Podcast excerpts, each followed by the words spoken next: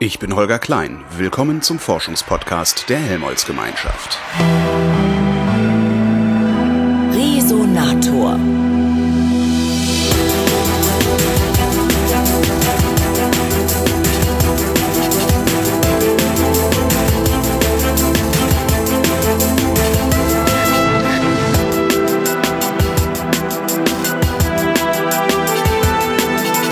Ich sitze im Umweltforschungszentrum in Leipzig und bei mir sitzt Josef Settele, den kennen wir schon aus einer anderen Sendung, und neu Carsten Nesshöver. Hallo, die Herren. Hallo, guten Morgen. Hallo, ähm, Wir sind zusammengekommen, um zu reden über den Bestäuberbericht des Weltbiodiversitätsrates. Ähm, wo fange ich denn jetzt an? Wer ist denn eigentlich der Weltbiodiversitätsrat? Ja, viele werden den Weltklimarat kennen. Ja. Über den haben Sie ja mit Herrn Settele auch schon mal gesprochen. Äh, den gibt es schon über 20 Jahre. Mhm. Und seit fünf Jahren gibt es jetzt den, wie wir ihn umgangssprachlich nennen, Weltbiodiversitätsrat. Der hat, der hat auch noch einen Namen. Der, der hat einen richtigen Namen. Das ist jetzt die zwischenstaatliche Wissenschaftspolitik-Plattform zur Biodiversität und Ökosystemleistungen. Das war bestimmt eine super Deutsch. Abkürzung, oder? Auf Abkürzung heißt IPBES, also IPBES, wie der IPCC beim Weltklimarat. Also die Abkürzung ist ein bisschen handlicher. Wir reden immer von IPBES. Wer kommt da zusammen? Alle Länder? Nicht alle. IPBES hat derzeit 125 Mitgliedstaaten, was schon relativ viel ist, ne, über die Hälfte. Ähm, und es ist eben gegründet worden vor fünf Jahren, weil man genau wie beim Feld Klima das Bedürfnis hatte, sich zu überlegen oder das Bedürfnis hatte, dass das Wissen zu verschiedenen Themen zur biologischen Vielfalt und auch zum Nutzen der Biodiversität, da sind wir bei den Ökosystemleistungen, äh, besser zusammengefasst wird, sowohl wissenschaftlich als auch von anderen Wissensträgern. Und äh, deswegen hat man nach langen, langen Verhandlungen und Überlegungen, man hat da im Grunde über zehn Jahre drüber nachgedacht und dann verhandelt, ob man so etwas einrichten soll, hat man das 2012 eingerichtet und es haben eben da damals 90 Länder unterschrieben und jetzt sind es ungefähr 125. Von wie vielen? Wie viel haben wir mittlerweile in der UNO? 100? 200, 205 oder 7 oder 9, also so um die Ecke. Ich war so genau weiß ich das nicht. Nein, nein, wir sind schon über 200 mittlerweile. 196 sind die Mitglieder vom IPCC, glaube ich. Das ah, waren ziemlich viele. Immerhin. Ähm, gut, jetzt weiß ich, wer da, wer da rät, wer da berät, also wer da tagt sozusagen. Warum sitze ich ausgerechnet mit Ihnen beiden hier? Herr Settle, Sie äh, sind vom Department Biozynoseforschung. Was ist das? In Englisch heißt Community Ecology, geht um die Gemeinschaften von Arten. Das ist im Englischen fast einfacher als im Deutschen. Biozynosen sind Lebensgemeinschaften, sehr vereinfacht gesagt, von Pflanzen und Tieren, von Organismen. Und Herr Nesshöfer ist vom äh, Department für Naturschutzforschung. Das verstehe ich einfacher. Das Klingt einfacher, aber vielleicht sollte ich dazu sagen, ich bin nicht wie Herr Settele in erster Linie Forscher selber, sondern ich arbeite explizit hier zwar im Department Naturschutzforschung, aber explizit an dieser Schnittstelle zwischen Wissenschaft und Politik. Das heißt, ich erforsche die Natur nicht mehr selber. Ich helfe meinen Kollegen, das eben zu vermitteln. Und da spielt natürlich so ein Gremium wie der Weltbiodiversitätsrat eine Rolle. Da machen wir zum Beispiel, haben wir auch die Aufgabe, die gesamte deutsche Forschungscommunity an diesen Weltrat hinan, heranzuführen, damit sie sich wie Herr Settele auch aktiv beteiligen. Das heißt, Settele forscht und Sie reden drüber. So ungefähr. Oder man könnte auch sagen, Herr Settele hilft dem Weltbiodiversitätsrat inhaltlich und wir helfen äh, der Bundesregierung und auch durchaus dem Rat selber äh, bei, ihr, bei seinen Prozessen. Dass also Menschen sich gemüßigt fühlen, sich teilzunehmen, dass sie es verstehen, was das ist, weil, wie wir schon beim Akronym allein gesehen haben, das Ding ist ein bisschen kompliziert. Und wir ähm, beraten eben, wie so ein Gremien aussehen kann, von den Strukturen her, von den Prozessen her, zusammen mit Kollegen auch aus den Sozialwissenschaften hier am UFZ haben wir eine eigene Arbeitsgruppe für, die sich also damit beschäftigt, solche Prozesse zwischen Wissenschaft und Politik effizient zu gestalten. Was tragen Sie denn inhaltlich bei, Herr Settele? Also im konkreten Fall ging es ja darum, dass wir als, erste, als erstes Assessment, als erste Studie uns gekümmert haben um die Rolle der Bestäubung im Kontext von Nahrungsmittelproduktion und da war ich einer der sogenannten koordinierenden Leitautoren, CLAs, Coordinating Lead Authors, äh, in diesem Gesamtbericht. Der Bericht hat sechs Kapitel, da geht es um die gesamte, alle Aspekte der Bestäubung. Und ich war zuständig mit einigen Kollegen für Kapitel 2, da ging es um die Triebkräfte, die Pollination beeinflussen. Triebkräfte? Triebkräfte, also die Faktoren, die auf die Pollinator und die Pollination-Systeme wirken. Also zum Beispiel Landnutzung, äh, Krankheiten der Bienen, Pestizide, GMOs, Klimawandel. Das waren alles die Dinge, die bei uns im Kapitel abzuhandeln waren. Das heißt, wir haben versucht, den Stand des Wissens auf eine einigermaßen gut verdaubare Form und fachlich korrekt zusammenzufassen. In unserem Kapitel waren es dann am Ende 60, 80 gedruckte Seiten, momentan als 800 Seiten das Dokument. Mhm. Und da versucht man das Wesen erstmal umfangreich darzustellen und dann daraus so die wesentlichen Elemente in der sogenannten Summary for Policymakers zusammenzufassen. Also der zusammen Klingt wirklich sehr nach IPCC. Das ist äh, im Prinzip ist IPCC auch die Vorlage in Bezug auf die Assessments. Also wenn wir irgendeine Assessments machen, sind die von der Vorgehensweise sehr, sehr ähnlich wie IPCC. Nur hat IPBES noch andere Ziele als nur die Assessments. IPCC ist eher stark auf die Assessments konzentriert. Was sind die äh, restlichen fünf Kapitel? Worum geht's da? Das erste ist die Einführung zum Thema, was sind Pollinator überhaupt, wie viele Arten gibt es? Also den Rahmen ein bisschen setzen. Äh, Kapitel 3 sind Trends der Pollinators, also was gibt es an Entwicklungen, wo nehmen sie zu, wo nehmen sie ab.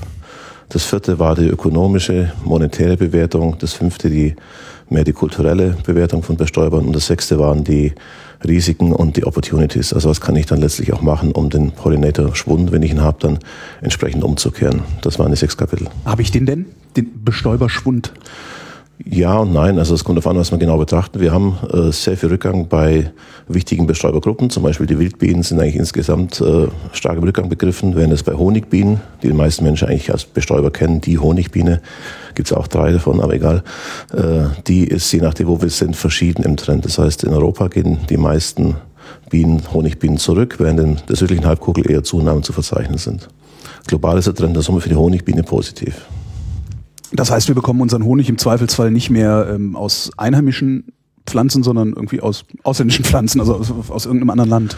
Dann ja, ich denke, der Honig selbst ist in der Produktion ist dann nicht limitiert. Wir haben noch genügend Honig für den eigenen Markt. Also geht eher darum, was noch an Leistungen gebracht werden kann durch die Bienen. Und da ist es schon eher limitierend. Man muss auch wissen, dass die Kulturpflanzen, die wir haben, auch weltweit stärker zunehmen, also die Bestäubungsabhängigen, als dann die Bestäuber. Das heißt, auch wenn wir Zunahme von Bestäubern haben, haben wir dennoch einen Rückgang oder eine, muss man sagen, Anwachsen der Lücke zwischen Bestäubungsleistung und dem, was die Bestäuber und das, was die Kulturpflanzen eigentlich bräuchten. Wie groß ist diese Lücke? Also Zunahme der bestäubungsabhängigen Pflanzen im Volumen war in den letzten zehn Jahren 300 Prozent und die Zunahme der Bestäuber global, mit, vor allem mit der Honigbiene, waren ungefähr 80 Prozent. Wie ich die Lücke mathematisch berechne, weiß ich jetzt nicht, aber ich zu schwache Mathematik. es geht hier ja auch nicht um Mathematik, sondern um Bestäuber. Ähm, ist das ein Problem oder ist es einfach nur erstmal ein Phänomen? Es ist äh, zunächst ein Phänomen natürlich, das wir erstmal betrachten. Ein Problem ist es auch, äh, kann man feststellen, in einem gewissen Region einfach die Bestäubungsleistung nicht mehr geben. Es gibt immer so ein schönes Beispiel, Apfelbäume in China, die dann letztlich von Menschen bestäubt werden, mangels Biene oder mangels Bienen, um genau zu sein. Da fliegen dann so Menschen rum und... Ja, fliegen nicht, sondern haben eine Leiter und klettern hoch und versuchen ihr Bestes, aber sind dann nicht so gut in der Technik wie die dafür eigentlich in Evolution sich entwickelt habenden Organismen, als sprich die Bienen. Moment, die klettern da mit Leitern hoch? Ich dachte, man würde dann irgendwie mit irgendwelchem Fluggerät darüber und dann einfach mal so Staub ausbringen. Ja, nee, so ist es nicht. Also das Bestäubung heißt nicht dass mit Staub erfüllt, sondern es sind ganz bestimmte einfach nur die Pollen, die übertragen werden. Und die müssen ja genau auf die Narbe dann kommen der Pflanzen. Das wird in Pinseln gemacht. Also dann kann man sehr schön ökonomisch rechnen, was kostet uns die Bestäubung, wenn wir es ersetzen müssten. Das ist eine Möglichkeit, das zu quantifizieren. Es wird unendlich teuer natürlich, je nachdem, wo wir sind. China ist ein bisschen billiger, als wenn wir es bei uns hätten. Wegen der so Arbeitskraft, weil die ja, mit bei uns 8,50 Euro, dann kann man hochrechnen, dass es ziemlich schnell ziemlich teuer wird. Und von daher eine Möglichkeit, den Wert eigentlich abzuschätzen, besteht darin, was müssten wir machen, wenn wir sie nicht mehr hätten als Menschen. Und dann wird es ganz schnell klar, dass es eine ziemlich wichtige Geschichte ist. Gibt es da eine, eine, eine skandalöse Zahl, die man so veröffentlichen kann? Also was müssten wir machen, wenn's, wenn wir es alles selber machen? Oder was würde es kosten, wenn wir es alles selber machen müssten? Also skandalöse Zahlen in der Richtung kenne ich jetzt nicht. Äh, es gibt nur die Zahlen, was momentan so geschätzt wird, was die Bestäuber an ökonomischen Leistungen bringen. Wenn wir die Pflanzen, die bestäuberabhängig sind, versuchen, bezüglich des Weltmarktwertes zu quantifizieren. Mhm. Und da gibt es eine breite Spanne, aber die fängt an bei 200 Milliarden Euro im Jahr bis 500 Milliarden Euro. Das ist die Größenordnung. In der bewegen uns alle. Also mehrere hundert Milliarden Euro ist der Wert, den die Bestäuber für uns leisten. Einfach aufgrund dessen, was wir als selbstverständlich nehmen, was die Natur uns bietet. Unser Verhalten seit Jahrzehnten führt ja dazu, dass die Bestäuber zurückgehen. Das heißt, wenn wir uns weiter so verhalten, wird es halt zunehmend teuer, weil wir äh, ja, Mindestlöhner anstellen müssen, die mit einem Pinsel jede einzelne Blüte bestäuben. Darum stocke ich gerade so. Das ist ein extremes Szenario. Das ist sehr unwahrscheinlich, dass es weltweit auftritt, natürlich. Aber es gibt Klar. Regionen, so was der Fall ist. Nee, das ist der Kommentar von Nesshofer vorher mit dem Frühstück und der Marmelade, die teurer wird. Ist genau deshalb würde die teurer werden, weil einfach die Leistung weniger wird und damit der Preis höher. Ja. Das ist also marktmäßig durchaus ein ganz normaler Prozess. Das ist, da sind die Bestäuber ja nur ein Beispiel. Man kann auch, äh, gerade habe ich jetzt wieder die Zahlen gehört zum Kaffee, der erstens auch von, glaube wenigen Fliegenarten, glaube ich, abhängt in der Bestäubung. Mhm. Das ist das eine. Also wenn also auch in den Kaffeeplantagen die Fliegen wegbleiben, hätte man da auch ein Problem. Da würden auch natürlich die Preise hochgehen. Äh, und da ist es zum Beispiel so, da schlägt auch der Klimawandel rein, dass halt unser Arabica-Kaffee nur in gewissen klimatischen Zonen wächst und äh, wenn die klimatischen Zonen nach oben wandern, wird die Fläche geringer, wo wir den Kaffee anbauen können. Dementsprechend wird unser Kaffee zukünftig teurer werden, schlicht und ergreifend deswegen, weil die Anbaufläche zurückgeht aufgrund des Klimawandels. Also und da gibt es natürlich viele dieser Ökosystemleistungen, auch gerade im landwirtschaftlichen Bereich, die sich zukünftig ändern werden. Und die Bestäuber sind auch ein Thema jetzt bei IPBES, weil sie ein sehr, sehr plakatives Beispiel sind, wo man direkt zeigt, wie Veränderungen in der biologischen Vielfalt sich auswirken auf das menschliche Wohlbefinden, in dem Falle Kosten im Agrarsektor. Aber es äh, geht halt schon wieder übers Portemonnaie. Das finde ich eigentlich ganz interessant. Gibt es ähm, noch andere Gründe, die für eine hohe Biodiversität sprechen, ähm, die wir nicht in Kosten ausdrücken? Also ja. hat das einen Wert an sich? Wir haben ein ganzes Kapitel zum Thema biokulturelle Werte, sage ich mal. Das ist Kapitel 5. Da geht es im Wesentlichen um die ganzen kulturellen Aspekte, also Ästhetik oder äh, Local, also Indigenous Knowledge, also Fragen, wo einfach die lokalen Bevölkerungen das nutzen, aber nicht in irgendeiner Form in, in ökonomischen Größen quantifizieren alle Weltregionen haben irgendwo in ihren Texten oder Bildern oder in Musiken oder sowas zum Beispiel Bienen mit drin. Wenn man es mal gecheckt, das ist ein Inhalt von unserem Kapitel. Bienen spielen in der Region eine große Rolle, weil sie irgendwie auch im Symbol sind für Gesundheit, gesunde Ernährung etc. Also gute Nahrung. Honig hat ja ein sehr positives Image auch. Ist ja, auch Honig gilt nicht mal als Zucker bei den meisten Menschen. Ja. Genau, das ist, das, äh, das ist eine Frage der, der Einstellung, was man, wie man es definiert. Also Zucker kann man chemisch definieren oder anthropozentrisch. Aber die, die monetäre Geschichte ist einfach nur eine Komponente, die natürlich immer wichtig ist, die immer auch mit vorkommt, da sie auch gewisse, soll man sagen, eine gewisse Klientel anspricht. Der Finanzminister für sowas eher zu haben, als für irgendeine kulturellen Geschichten, sage ich mal sehr grob. Ne? Wenn natürlich jemand, der Kulturstaatsminister ist, vielleicht die anderen Sachen spannender findet. Ähm, was für, was für kulturelle Leistungen sind das? Tatsächlich, dass ich im Garten sitze und denke, ach, so eine schöne Geranie? Ja. Also wir können, es gibt mehrere Beispiele, vielleicht auch, um das auch zu betonen, das ist eine der Felder, wo sich der Weltbiodiversitätsrat unterscheidet auch schon vom Weltklimarat. Man versucht eben gerade für diese Themen kulturelle Leistungen eben nicht nur das wissenschaftliche Wissen und das Wissen von Praktikern, also aus Landwirtschaft und Industrie einzubeziehen im westlichen Sinne, sondern man hat ganz explizit jetzt Verfahren etabliert, wo man zum Beispiel auch das Wissen von indigenen Völkern und lokalen Bevölkerungen einbezieht. Und das spielt natürlich gerade bei diesen kulturellen Aspekten eine sehr große Rolle. Was eine sehr große Herausforderung ist, das in einem Bericht mit wissenschaftlichen Fakten zusammenzubringen oder zumindest nebeneinander zu stellen. Und äh, bei den Bestäubern, wie, wie spannend und wichtig das ist, auch in der Wahrnehmung der Bevölkerung, sieht man ja auch bei uns. Es gibt seit mehreren Jahren diese Initiativen, dass man die Imkerei in Städten wieder fördert. Mhm. So wie es dieses Urban Gardening gibt, gibt es dann eben auch diese Urban Beekeeping, also dieses ähm, Berlin summt und andere Initiativen zum Beispiel. Und da ist es, da merkt man, dass die Menschen sich halt damit identifizieren, dass es eben auch zu ihrem Wohlbefinden beiträgt, wenn sie so etwas machen, was lange Zeit verpönt war. Ne? Ein Grund, der, warum die Bestäuber in Europa ja, glaube ich, auch zurückgehen, Herr Settel, möge mich korrigieren, ist auch, dass schlicht und ergreifend die Anzahl der Imker zurückgegangen ist. Und äh, heutzutage ist es eben wieder mehr in, dass man auch als, als, als junger Mensch sich also einen Bienenstock hält. Und äh, da merkt man, dass, das ist ja ein kultureller Effekt. Gut, man kriegt da vielleicht Honig, aber man möchte in der, im Kontakt mit der Natur sein. Also Rückgang der Imker war ein wichtiger Punkt. Die letzten 20 Jahre eigentlich in Deutschland zum Beispiel war das ein sehr wesentlicher, der zum Rückgang der Honigbienen beigetragen hat. Das scheint sich momentan ein bisschen umzukehren, der Trend. Also es ein bisschen mehr fashionable, sowas zu machen, gerade in diesem Urban Gardening-Kontext, also was ganz Urbanes, wo man gar nicht an Natur zunächst denkt. Genau da findet die Trendwende statt. Eine sehr spannende Geschichte letztlich. Man muss auch bedenken natürlich, Bestäubung hat ja auch Funktionen, die einfach nicht monetarisiert werden können. Also wenn ich die, soll man sagen, Artenvielfalt von Pflanzen nehme, die jetzt nicht genutzt werden durch einen Menschen, bin ich sofort außen vor in Sachen quantitativer ökonomischer Bewertung. Ja. Denn ist natürlich diese Vielfalt an für sich erstmal für viele einfach ein Wert, die Schönheit zu haben, zu genießen. Und wir wissen noch gar nicht genau, was der Wert ansonsten ist. Wir wissen nur, dass diese Interaktion von Arten eine wichtige Komponente ist, damit Systeme einfach funktionieren. Da kommt man in einen Bereich, der ist einfach nicht quantifizierbar, aber hätte ökonomisch vielleicht auch einen Wert, kann man aber nicht ausdrücken, ist aber dennoch was Wertvolles, weil wir unsere Systeme möglichst funktionsfähig erhalten aber wollen. Eintrittspreis in den Botanischen Garten? Das so wäre ja so eine Möglichkeit vielleicht, wenn man sagt, okay, wir haben keine Pflanzen mehr, alle sind weg, könnt ihr euch die nur noch im Museum angucken. Museum wäre ein bisschen langweiliger, botanischer Garten ist schon besser. Sind aber, es gibt, es gibt durchaus solche äh, Untersuchungen von den Ökonomen, von unseren Ökonomiekollegen, die dann so etwas machen. Das sind dann so, ähm, da misst man dann eben die, die, die Bereitschaft zu bezahlen. Das macht man dann rein virtuell, indem man die Fragen, die, die Leute fragt, die kostenlos in einen Natur, äh, Nationalpark reingehen können. Was wärt ihr denn bereit, als Eintritt zu zahlen? Mhm. Letztendlich ist es äh, quasi eine virtuelle Idee, was es, was die Menschen, was es kosten würde, das also quasi in einen ökonomischen Kontext zu stellen. Aber wieder zurück dazu, das kann man natürlich nicht machen. Wir werden keinen Nationalpark einzäunen. Das heißt, die Leute können so rein. Und das ist auch genau richtig so, weil natürlich äh, man diese Werte eigentlich nicht ökonomisch bemessen kann. Man kann sie nutzen, ökonomische Werte dann benutzen, um das zu illustrieren, wie zum Beispiel diese großen Zahlen auch zur Bestäubung sind ja nicht jetzt dazu da, den wirklich ökonomischen Wert irgendwie in einen Markt umzusetzen. Es geht damit zu illustrieren, was die Werte sind. Und da helfen auch äh, dann äh, monetäre Zahlen weiter. Das heißt aber nicht, dass man daraus dann gleich einen Markt macht. Mhm. Wie, wie ist Ihnen das gelungen, die, äh, also die, ja, den kulturellen Wert der Pflanzen, nee, den kulturellen Wert der Bestäuber äh, mit dem monetären Wert der Bestäuber zusammenzuführen? Ich meine, es war letztlich, äh, das war das erste Mal, dass sowas wirklich gemacht wurde, diese ja. das lokale Wissen einzubauen, kulturellen Wert einzubauen. Und da die Methoden sehr verschieden sind, kann man die auch nicht wirklich, momentan zumindest noch nicht, ob man sie kann, weiß ich nicht, äh, komplett integrieren. Man kann nur diese zwei Welten darstellen. Also in unserem Kapitel haben wir das so gemacht, dass wir einfach die klassischen wissenschaftlichen Studien, Feldstudien, Experimente etc. darstellten, den Hauptergebnisse vorstellten und bei einzelnen Themen dann versucht haben, einfach so ein paar Case Studies, Beispiele zu bringen aus anderen äh, Communities, die mehr auf lokalem Wissen basieren, was die zum Beispiel machen in Sachen Bienenhaltung. Da gibt es so eine Box dann zum Thema Bienenhaltung in Sumatra und Anpassung der lokalen Bienenhalter an Klimawandel. Gibt so eine kleine Box zum Beispiel. Also mehr so anekdotische äh, Aspekte, die man, wo man sieht, okay, das passt zum anderen dazu, thematisch.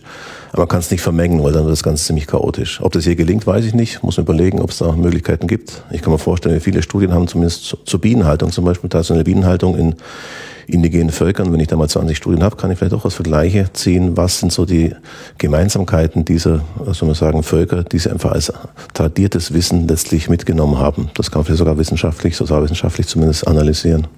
Jetzt reden wir über Bienen. Gibt es eigentlich noch andere Bestäuber bei uns? Es, äh, aber sind ja auch Bienen. Also oder? Bienen, also die Biene ist immer die Honigbiene, die mhm. meist heißt die westliche Honigbiene. Wenn man es genau, es gibt auch eine östliche und es gibt eine asiatische. Und äh, die östliche ist die asiatische übrigens. Die afrikanische Killerbiene. Ja, das ist, die war jetzt damit nicht gemeint.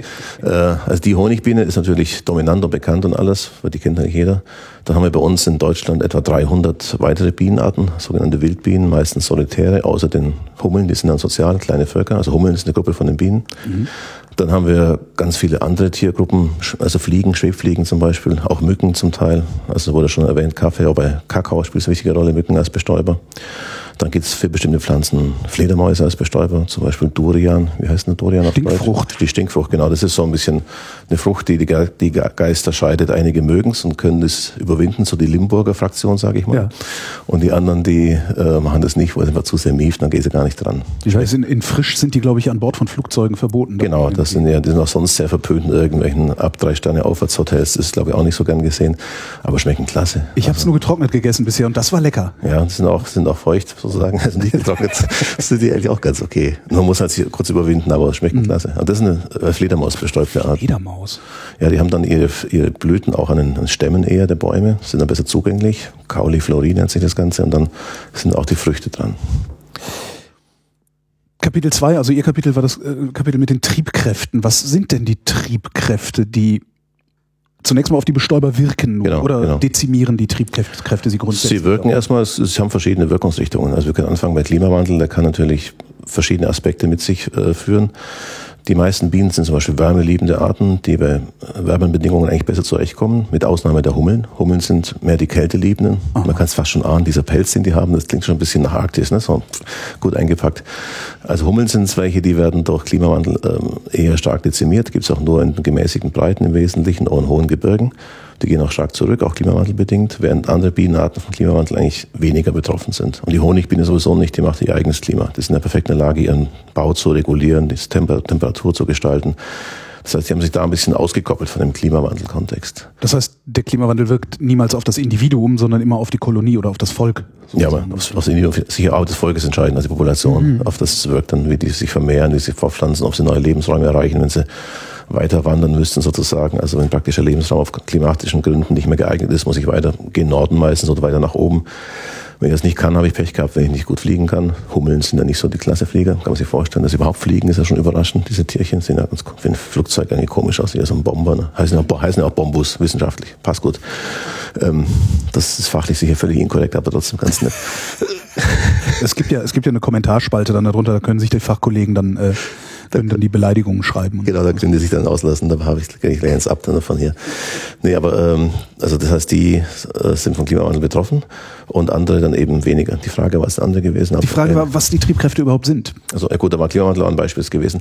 Andere Faktoren, die heiß diskutiert werden bei uns, sind natürlich Landnutzung und dort als Aspekt die Pestizide, Insektizide speziell. Es gibt ja dieses Thema Neonicotinoide eine Klasse von Insektiziden. Man sagt kurz Neonix, das klingt ein bisschen freundlicher, man kann es auch besser aussprechen. Ich erinnere mich gerade an so eine Folge Simpsons, wo alle so Nikotintomaten gegessen haben. Ähm ja, ich glaube, die Nikotintomaten sind irgendwie jetzt äh, eher so zum Berauschen, glaube ich, gedacht gewesen so. bei Simpsons, soweit ich es weiß. Ist ja bei Rauchern auch nicht so viel anders. Ne? Das heißt, Nikotin hat auch die Funktion, sich da irgendwie vermeintlich besser zu fühlen. Ja, doch, tut man, das Zittern hört auf. Mittelfristig, aber vielleicht Und am Ende gibt es ein, ein großes Zittern und das war's dann. Ja, okay. Äh, nee, die heißen halt so, das sind einfach Substanzen, die auch Nikotinartige Substanzen beinhalten, sind hochgiftig, weil sie sind einfach sehr konzentriert. Werden bei uns sehr stark verwendet in der Landwirtschaft, auch zum, zum sogenannten Saatgutbeizen. Also wenn die, das, das Saatgut damit praktisch kontaminiert wird, sage ich mal, dann ausgebracht ist es geschützt gegen alle Schädlingen, kann auch ah, erstmal wachsen. Also das Beize heißt in Deutsch Seed Coating im Englischen. Das ist eine Methode, wo es angewandt wird. Das heißt, fachgerecht angewandt äh, ist es sicher, sicher in vielen Kontexten auch sinnvoll, das zu verwenden. Es gibt einfach Gründe, Pestizide einzusetzen, wenn entsprechende Schädlingskalamitäten da sind. Aber es gibt auch sehr viele Beobachtungen, dass eben diese Negativwirkungen auf die Artenvielfalt, in dem Fall eben auf die Bienen, nicht zu verachten sind. Es gibt, es gibt wenig sehr gute Feldstudien, aber es gibt sehr gute Laborstudien, die zeigen, dass es auf Honigbienen wie andere Bienenarten äh, ab gewissen Konzentrationen, die so ein bisschen höher sind als die normal an, die immer normal empfohlen, dass sie da durchaus sehr letal sind, sehr tödlich wirken. Aber selbst die empfohlenen Dosierungen haben viel, gibt viele Beispiele, wo die äh, Viecher vom Stangerl kippen, sage ich jetzt mal so lapidar. Im Freiland ist es schwieriger, gibt es wenig gute Studien, die einfach vom Design überhaupt Aussagen zulassen. Gibt aber welche, wo man sagt, okay, äh, der Einsatz dieser Gruppe von Insektiziden führt zu, soll man sagen, starken Beeinträchtigungen bei Wildbienen und zum Teil auch bei Honigbienen. Und da muss man halt überlegen, was man dann damit anfängt mit dieser Information. Wir haben die bereitgestellt, was wissen wir? Sehr kritisch alles bewertet, auch die Artikel nochmal neu gegengelesen, wo einige Artikel sind zwar irgendwie publiziert, äh, aber dennoch nicht immer unbedingt das Gelbe vom Ei in Sachen Methodik. Also es ist ein ziemlicher Aufwand, das nochmal kritisch anzugucken. Speziell solche, die von diversen Interessensgruppen als wichtige Referenzen uns empfohlen wurden.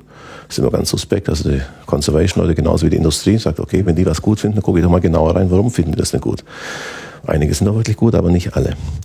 Also die haben wir neu bewertet und versucht einfach die Sachen rauszuziehen, die wirklich auch, äh, soll man sagen, gut in Diskussion standhalten können. Diese Information wird bereitgestellt und dann ist es, liegt letztlich an den Entscheidungsträgern, was mache ich damit? Also welche Philosophie verfolge ich als, als Nation oder als Region? Also das Vorsorgeprinzip als wichtiger Punkt. Wenn ich das anwende, würde ich sagen, okay, da gibt es ein Zeichen dafür, das könnte sehr riskant sein, muss ich genauer wissen, bevor ich mich da weiter darauf einlasse, bevor ich es ins Gelände bringe. Das muss ich genau wissen, welche Folgen das hat. Ich kann genauso sagen, äh, das sieht doch ganz gut aus, wie man aus, was passiert und wenn es schief geht, ziehen wir wieder zurück. Das ist so die andere sehr vereinfachte Philosophie. Also es gibt verschiedene Staaten, haben da verschiedene Prioritäten. Europa ist eher dem Vorsorgeprinzip so ganz grob gesagt äh, verschrieben, also eher das als Philosophie im Hintergrund. Wer sind denn da überhaupt die Entscheidungsträger? Also wer kommt da zusammen in diesem Rat und entscheidet irgendwas? Oder wird da, wird da überhaupt was entschieden? Ja, es wird entschieden, zum einen, welche Themen werden behandelt. Das ja. ist natürlich ganz wichtig. Äh, zum Beispiel eben war ganz bewusst gewählt, dass dieses Thema Bestäuber das erste Assessment-Thema sein solle, weil es eben vor drei Jahren, wo man das beschlossen hat, auch ein, ein Thema war, was bereits gerade zum Thema Neonicotinoide sehr aktuell war und mhm. sehr kontrovers diskutiert wurde. Ähm, und das ist also der eine Punkt, wo die, die Regierungen mitspielen. Dann wird ein erster Schritt gemacht, dass man bei diesen Berichten sogenannte Scoping-Studien, also Sichtungsstudien macht zu einem Thema und sagt, okay, wenn wir dieses Thema behandeln würden, dann würden wir die und die Inhalte uns anschauen.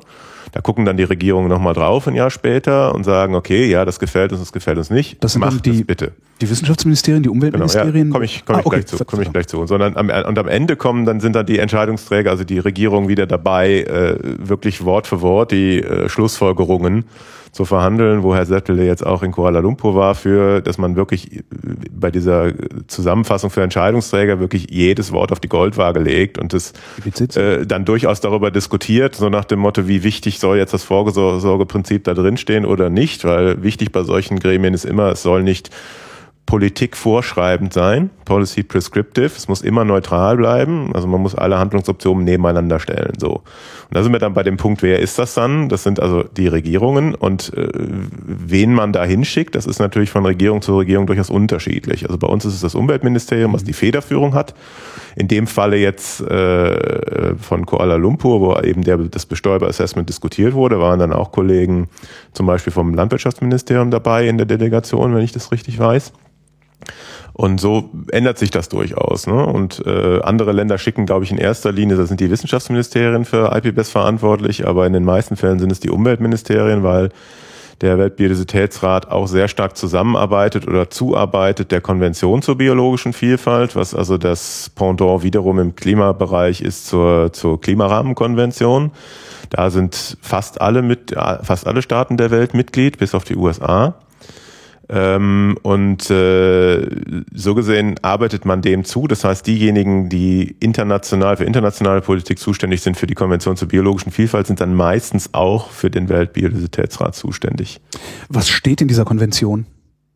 Zwei-Grad-Ziel, also gibt es da sowas? Genau, was, was es gibt, es gibt, es gibt was Ähnliches. Also ja. es ist zusammen, die Biodiversitätskonvention ist zusammen verabschiedet worden mit der Klimarahmenkonvention 1992 in Rio de Janeiro, ist eigentlich viel umfassender aber das Klimathema überstrahlt eben im Umweltbereich seitdem eigentlich alles. Ähm, letztendlich geht es sehr, um einen sehr breiten Ansatz. Es geht also nicht nur um den Schutz der Natur, sondern es geht um den Schutz der Natur, die, nachhalt, die nachhaltige Nutzung der Natur und ähm, die sogenannten ähm, die Nutzung der daraus erwachsenden Vorteile. Da sind wir dann also sehr stark bei der Ökonomie. Mhm. Nämlich äh, da, damals vor 20 Jahren hatte man ja noch die große Vorstellung, so die ganzen genetischen Ressourcen, die wir haben, die also mit der Konvention in den Ländern quasi äh, zuge zugesagt wurden. dass also das Land, wo eine genetische Ressource ist, die sind Besitzer davon. Und wenn dann eine Industrie, ein, ein, ein Biotech-Unternehmen ankommt und sagt, ich mache jetzt aus der der und der Art, die in einem Land lebt, eine neue eine Medizin und man hat da einen großen Reibach mit, dann muss das Land und die äh, entsprechend beteiligt werden. So, also, also das verstehe, ist das heißt so, die, ja. äh, die Leipziger Sumpfkröte äh, lebt nur hier und wenn ich daraus irgendwie ein neues Potenzmittel genau. machen will, dann müsste dann Deutschland dafür quasi entschädigt werden. Also verstehe. Ähm, oder, oder beteiligt werden. So. Mhm. Ähm, also so gesehen ist das ein sehr komplexes Ding, also diese, diese Konvention. Das hat auch dazu geführt, dass man lange überle also gerade an dieser Frage, wie regelt man das, wie, äh, dass man also Arten aus einem Land ausführt und dann in einem anderen Land vielleicht weiterentwickelt und daraus was macht. Das hat also 20 Jahre gebraucht, das zu verhandeln, wie das funktionieren soll. Das hat man gerade mal 2010 verabschiedet, also fast 20 Jahre nachdem die Konvention da war. Äh, und die Konvention gibt sich äh, regelmäßig alle zehn Jahre ein Zielkanon, ähnlich wie das Zwei-Grad-Ziel. Mhm. Und das aktuelle übergreifende Ziel bis zum Jahr 2020 ist es in der Tat, den Verlust der biologischen Vielfalt zu stoppen. Und dann gibt's noch 20 Unterziele zu stoppen. zu stoppen. Ja, das ist ein sehr, sehr, sehr ambitioniertes Ziel und alle Wissenschaftler wissen, das wird nicht ich erreicht sagen, wollen werden. Wir über das Zwei-Grad-Ziel reden, ja, ja. das scheint mir realistisch. Genau, also das ist äh, schwierig. Es gibt aber auch Unterziele, wo also einige realistische Ziele dann dabei sind, äh, die auch durchaus erreicht werden können. Zum Beispiel die Frage, wie viel Anteil, wie hoch ist der Anteil von Schutzgebieten an der Landfläche? Das sind dann konkretere Ziele. Oder eben die, ähm, die 20 Prozent der, de, der, äh, der degradierten Flächen auf der Welt zu ähm, wieder zu renaturieren. Das sind also relativ konkrete Ziele. Degradiert? Naja, also Flächen, die eben durch Landwirtschaft, durch äh, Übernutzung und so weiter degradiert werden äh, worden sind. Also feucht, feucht, ähm, trockengelegte Feuchtgebiete, übernutzte landwirtschaftliche Flächen, abgeholzte Wälder und so weiter. Mhm. Da ist in der Tat das Problem, wie definiert man das? Also man hat gesagt 20 Prozent der degradierten Fläche, man weiß aber gar nicht, was eigentlich degradiert ist. Äh, das ist dann so ein Ziel, wo man etwas Quantitatives hat, wo es an sich schon schwierig ist, die, die Grundlinie quasi zu definieren. Aber kann sich dann jedes Land aussuchen, was es jetzt nimmt. In gewisser Weise, ja, ja, in gewisser Weise. Und manche Länder haben das auch schon erfüllt. Also zum Beispiel China hat riesige Flächen wieder aufgeforstet, die sie äh, lange Zeit halt äh, zerstört hatten. Und äh, man kann das jetzt quasi schon als Ziel erfüllt äh, nehmen. Aber sie haben es natürlich so aufgeforstet, dass es vielleicht nicht unbedingt naturnah ist. Also das sind so, sind so Dinge, wo man sich dann darüber anfängt zu streiten, auf der politischen Ebene, was ist jetzt was. Ähm, aber das ist eben der, der globale Ansatz. Man möchte Ziele haben für die gesamte Welt. Und äh, die Herausforderung für die nationale Politik und auch durchaus die Wissenschaft ist natürlich, das dann auch zurück zu übersetzen für ein Land. Was bedeutet das jetzt zum Beispiel für Deutschland? Deutschland hat auch eine Strategie, eine nationale Strategie zur biologischen Vielfalt, die auch sehr, sehr viele Unterziele hat und dann sagt, okay, in den und den Sektoren wollen wir das und das erreichen. Und äh, da ist, äh, spielt es dann eben eine Rolle, was wird global gesagt, wie übersetze ich das zurück für ähm, die deutsche Politik. Wie ist denn unsere Strategie? Wie ist die Strategie? Äh, die Strategie, also die, die Strategie der Bundesrepublik. Ähm, auch, auch hier möchte man den Verlust der Artenvielfalt stoppen. Das ist auch ein EU-Ziel. Also die Ja. EU hat auch eine eigene Strategie, wo auch dieses Ziel bis 2020 äh, gemacht ist. Ähm, es ist aber eben so, dass natürlich in erster Linie das Umweltministerium daran arbeitet. Das Umweltministerium hat Programme und so weiter. Und wir wissen natürlich sehr gut, dass die Hauptgründe für den Verlust von Biodiversität bei uns, aber auch weltweit mehr in anderen Politiksektoren liegen. Nehmen wir zum Beispiel die Landwirtschaftspolitik, äh, ähm, oder auch den Transport und ähnliche Dinge, die Machen also und wo natürlich der Zugriff dieser Umweltpolitik relativ gering ist und die Interessen der äh, anderen Politiksektoren und der beteiligten Akteure andere sind. machen wir es uns doch mal einfach. Ähm, was ist zu tun, um den Rückgang der Biodiversität zu stoppen? Also was müssen wir machen, damit 2020 äh, tatsächlich in der Bundesrepublik die Biodiversität, Diversität, ich werde das nie aussprechen können, die Biodiversität nicht mehr weiter abnimmt?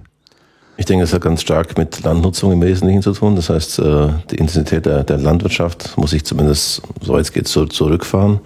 Den Flächenverbrauch verringern will heißen, vielleicht mehr naturnahe Elemente zulassen.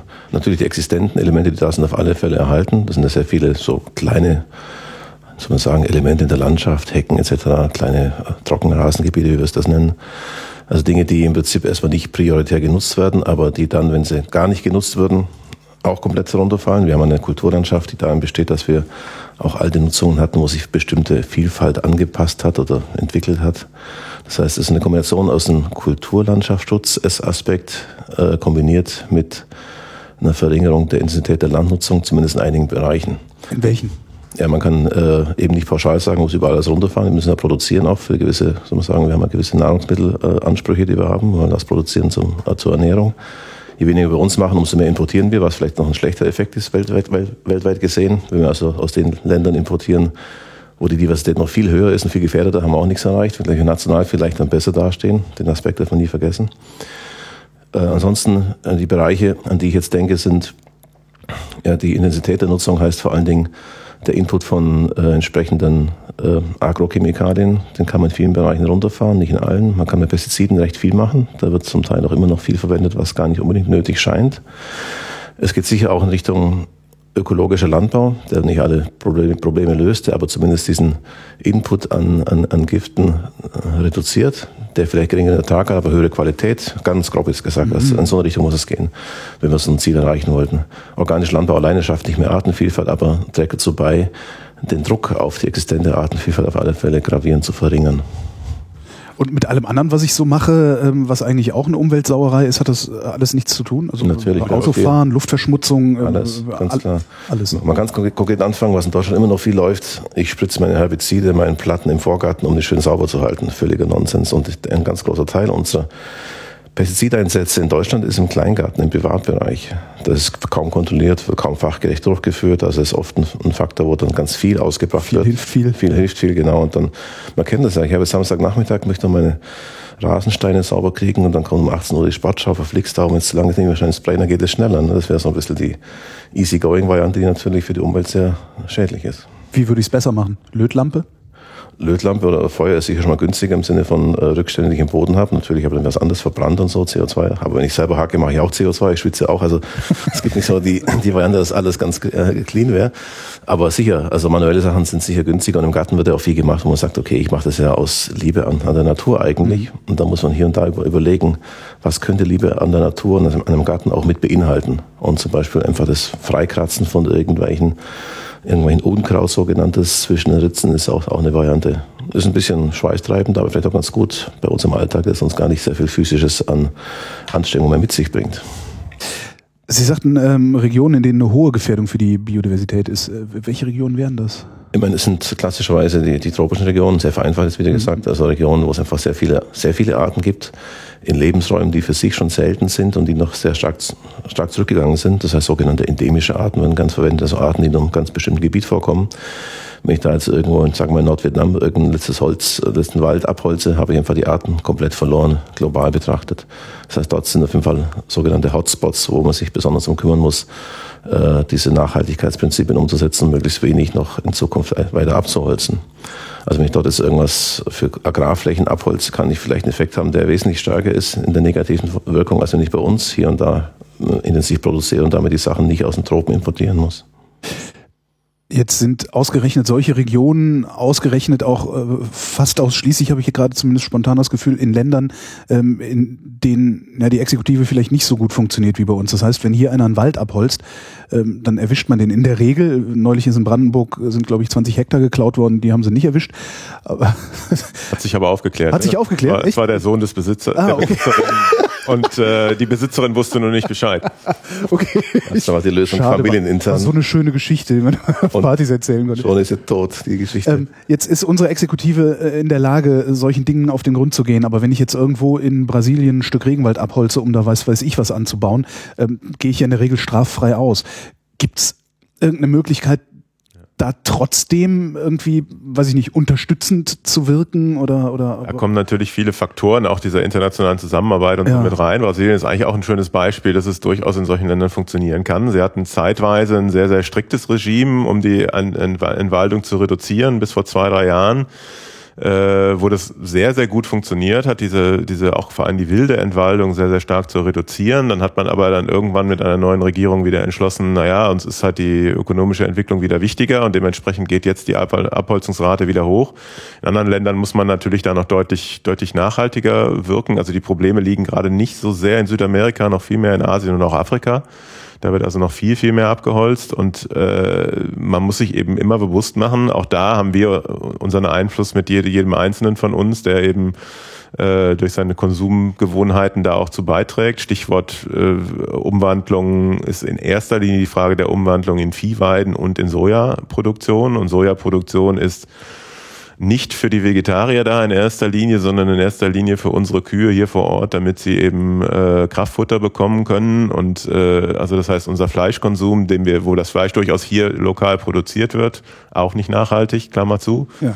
äh, hat extreme Auswirkungen irgendwo anders in der Welt, gerade bei der, beim Thema Sojaproduktion. Dann das Thema Palmöl ist eher mehr in Asien auch eine Rolle.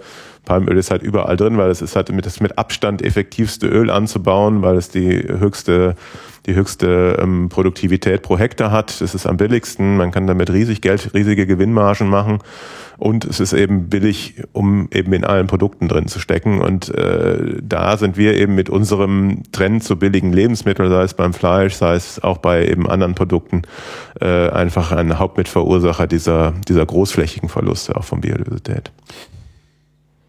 Jetzt scheint es ja so zu sein, als würden wir äh, die, zumindest die große Masse der Bundesbevölkerung nicht dazu bringen können, auf äh, billiges Fleisch, auch wenn es hier produziert ist, zu verzichten, auf Produkte mit Palmöl zu verzichten. Äh, was ist denn unser Angriffsvektor dann, um da äh, trotzdem die Tropen zu schützen? Also wenn ich wenn ich meinen Leuten nicht beibringen kann, kann ich ja vielleicht versuchen, die anderen zu überzeugen, dass sie das einfach nicht mehr anbauen und auf das Geld verzichten. Oder ich gebe denen Geld. Genau. Ähm das ist auch immer die Herausforderung bei solchen Prozessen wie äh, dem Weltbiodiversitätsrat. Die sollen ja keine Empfehlungen aussprechen, so nach dem Motto, ihr müsst jetzt das und ja. das machen, das dürfen sie nicht. Ja, aber man kann eben diese ganze Bandbreite von möglichen Aktivitäten aufzeigen. Man kann hier anfangen beim Verbraucher, dass man durchaus sagt, äh, ne, Aufklärungskampagnen macht, was das bedeutet. Das hat ja eine gewisse Wirkung. Mal ernsthaft, wäre es nicht äh, schlauer, wir würden es einfach verbieten?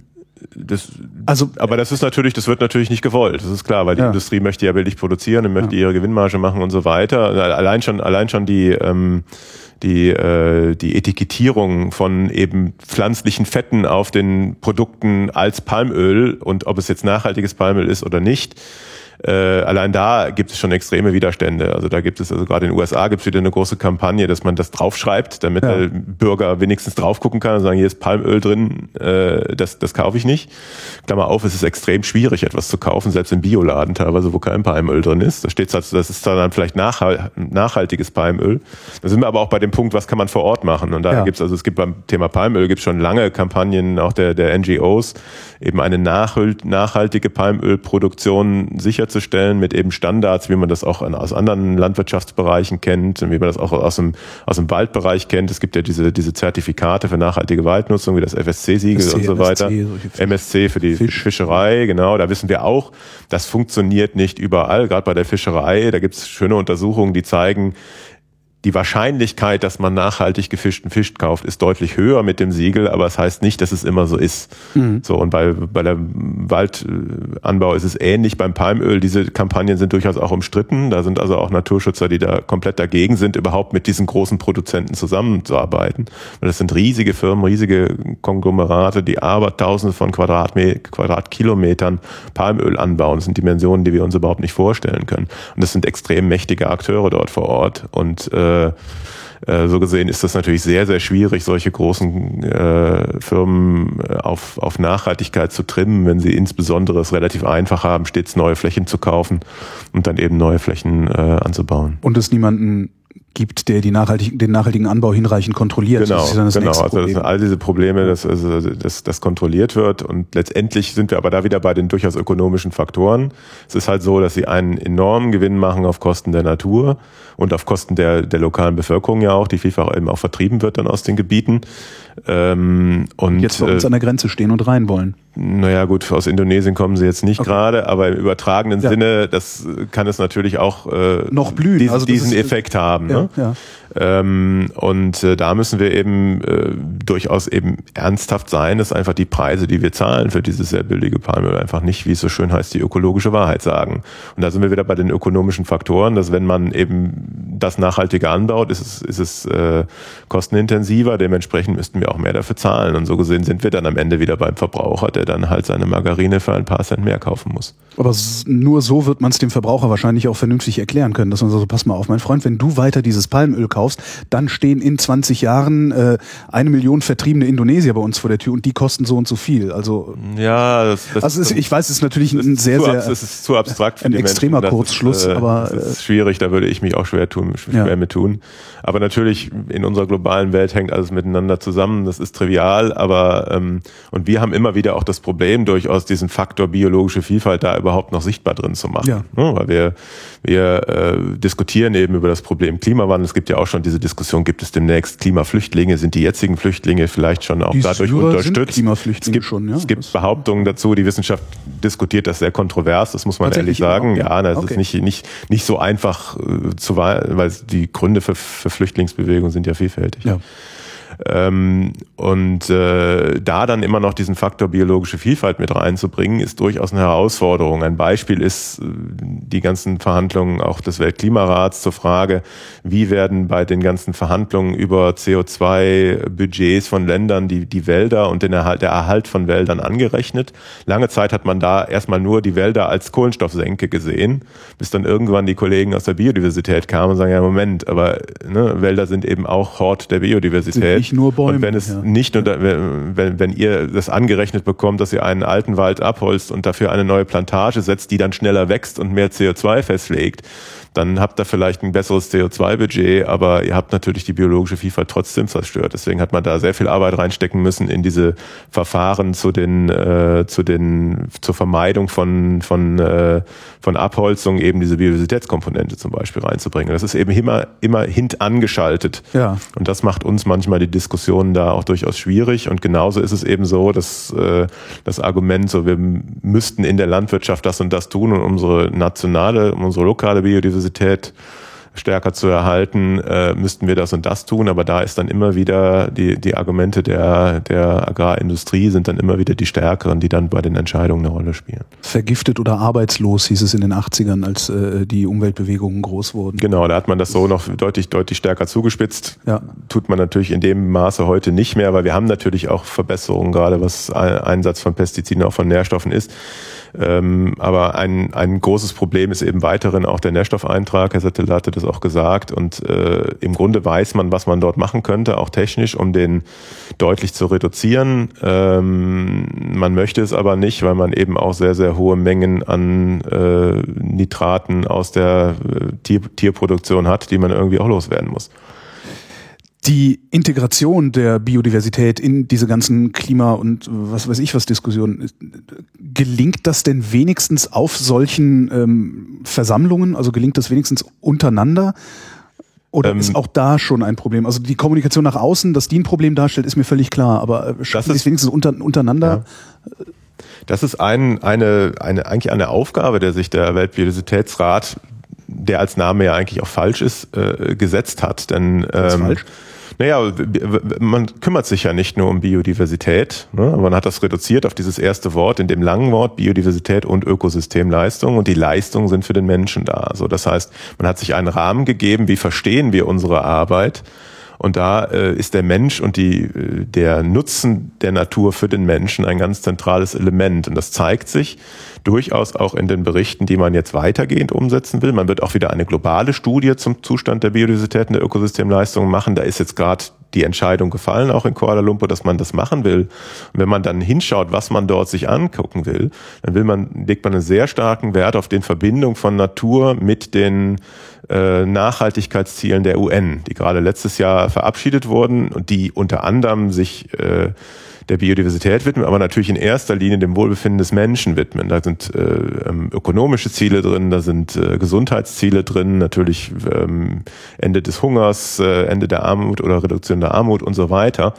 Ähm, und äh, das jetzt noch viel stärker zu verschränken mit der Frage, wie erhalten wir unsere Naturnachhaltigkeit, das hat jetzt nachhaltig, das hat sich der, der, der Weltbiodiversitätsrat jetzt als Aufgabe gesetzt. Und das heißt natürlich auch, sie brauchen, wir brauchen neue Wissenschaftler, andere Wissenschaftler, die da mitarbeiten und diese Themen viel, viel stärker zu verschränken. Was für Wissenschaftler?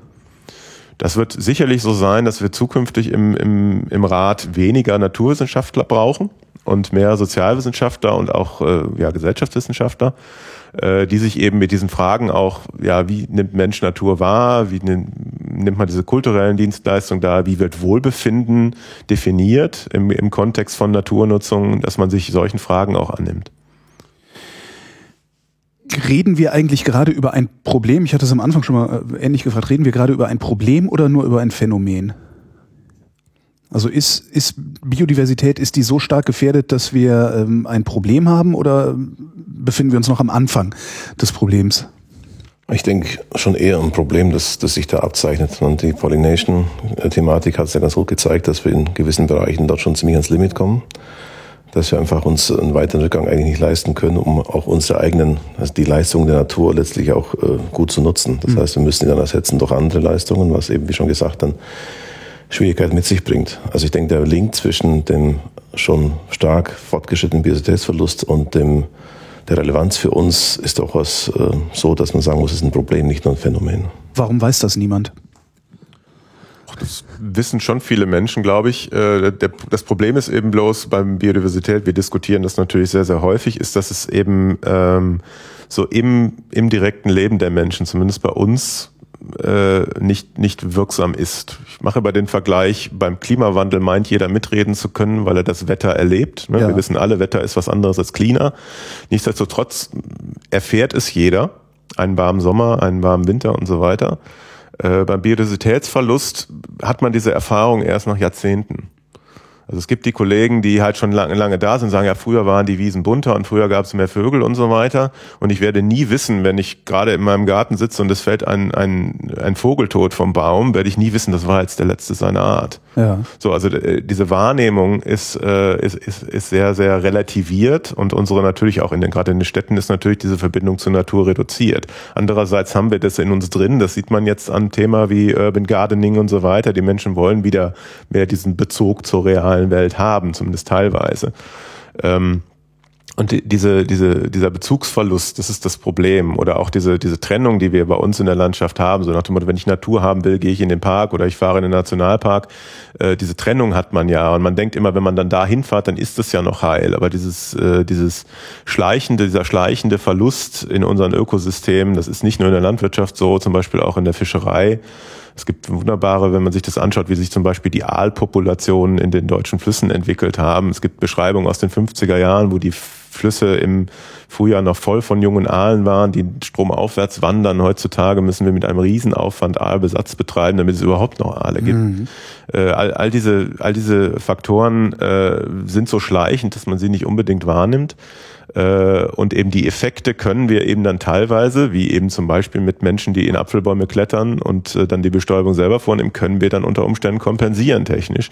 Und auch da ist es dann wieder in der Wahrnehmung ja auch angenehmer, weil mit technischen Maßnahmen kann man ja auch wiederum Geld verdienen.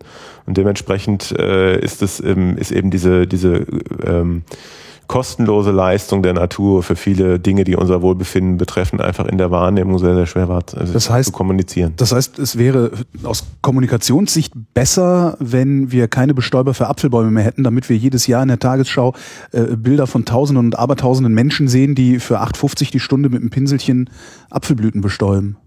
Wir, wir wünschen ja, uns das nicht genau. unbedingt, aber ja, in der Tat diese Bilder, also diese Bilder braucht man, weil äh, man kann eben auch nicht, man hat nicht diese Bilder von der letzten Art, die eben gerade vom Baum fällt und äh, man sieht halt natürlich, man hat diese Bilder von zerstörten Regenwäldern und so weiter. Ja, aber das ist das, ja auch völlig abstrakt. Ja, es ist, genau wie 9/11. Genau. Wer nie in New York war, genau. der hat das auch nie so. Genau. Und äh, und in Deutschland ist es eben auch so. Wir haben unsere Landschaft so so wahrgenommen, wie sie ist und das ist also wir jetzt diese Zahlen haben, wie zum Beispiel das immer mehr Grünland, was also wertvoller ist für die biologische Vielfalt, umgebrochen wird in Ackerland, obwohl das eigentlich verboten ist in Deutschland mittlerweile äh, oder weit, weitgehend eingeschränkt ist, weil eben Grünland wichtig ist und es gibt einen in vielen Bundesländern einen, es wird trotzdem gemacht, äh, man muss da vielleicht eine kleine Strafe zahlen, aber die äh, aber der, der Mehrwert eben dort dann wiederum Energiepflanzen oder was ähnliches anzubauen, ist einfach deutlich größer und dementsprechend macht man's.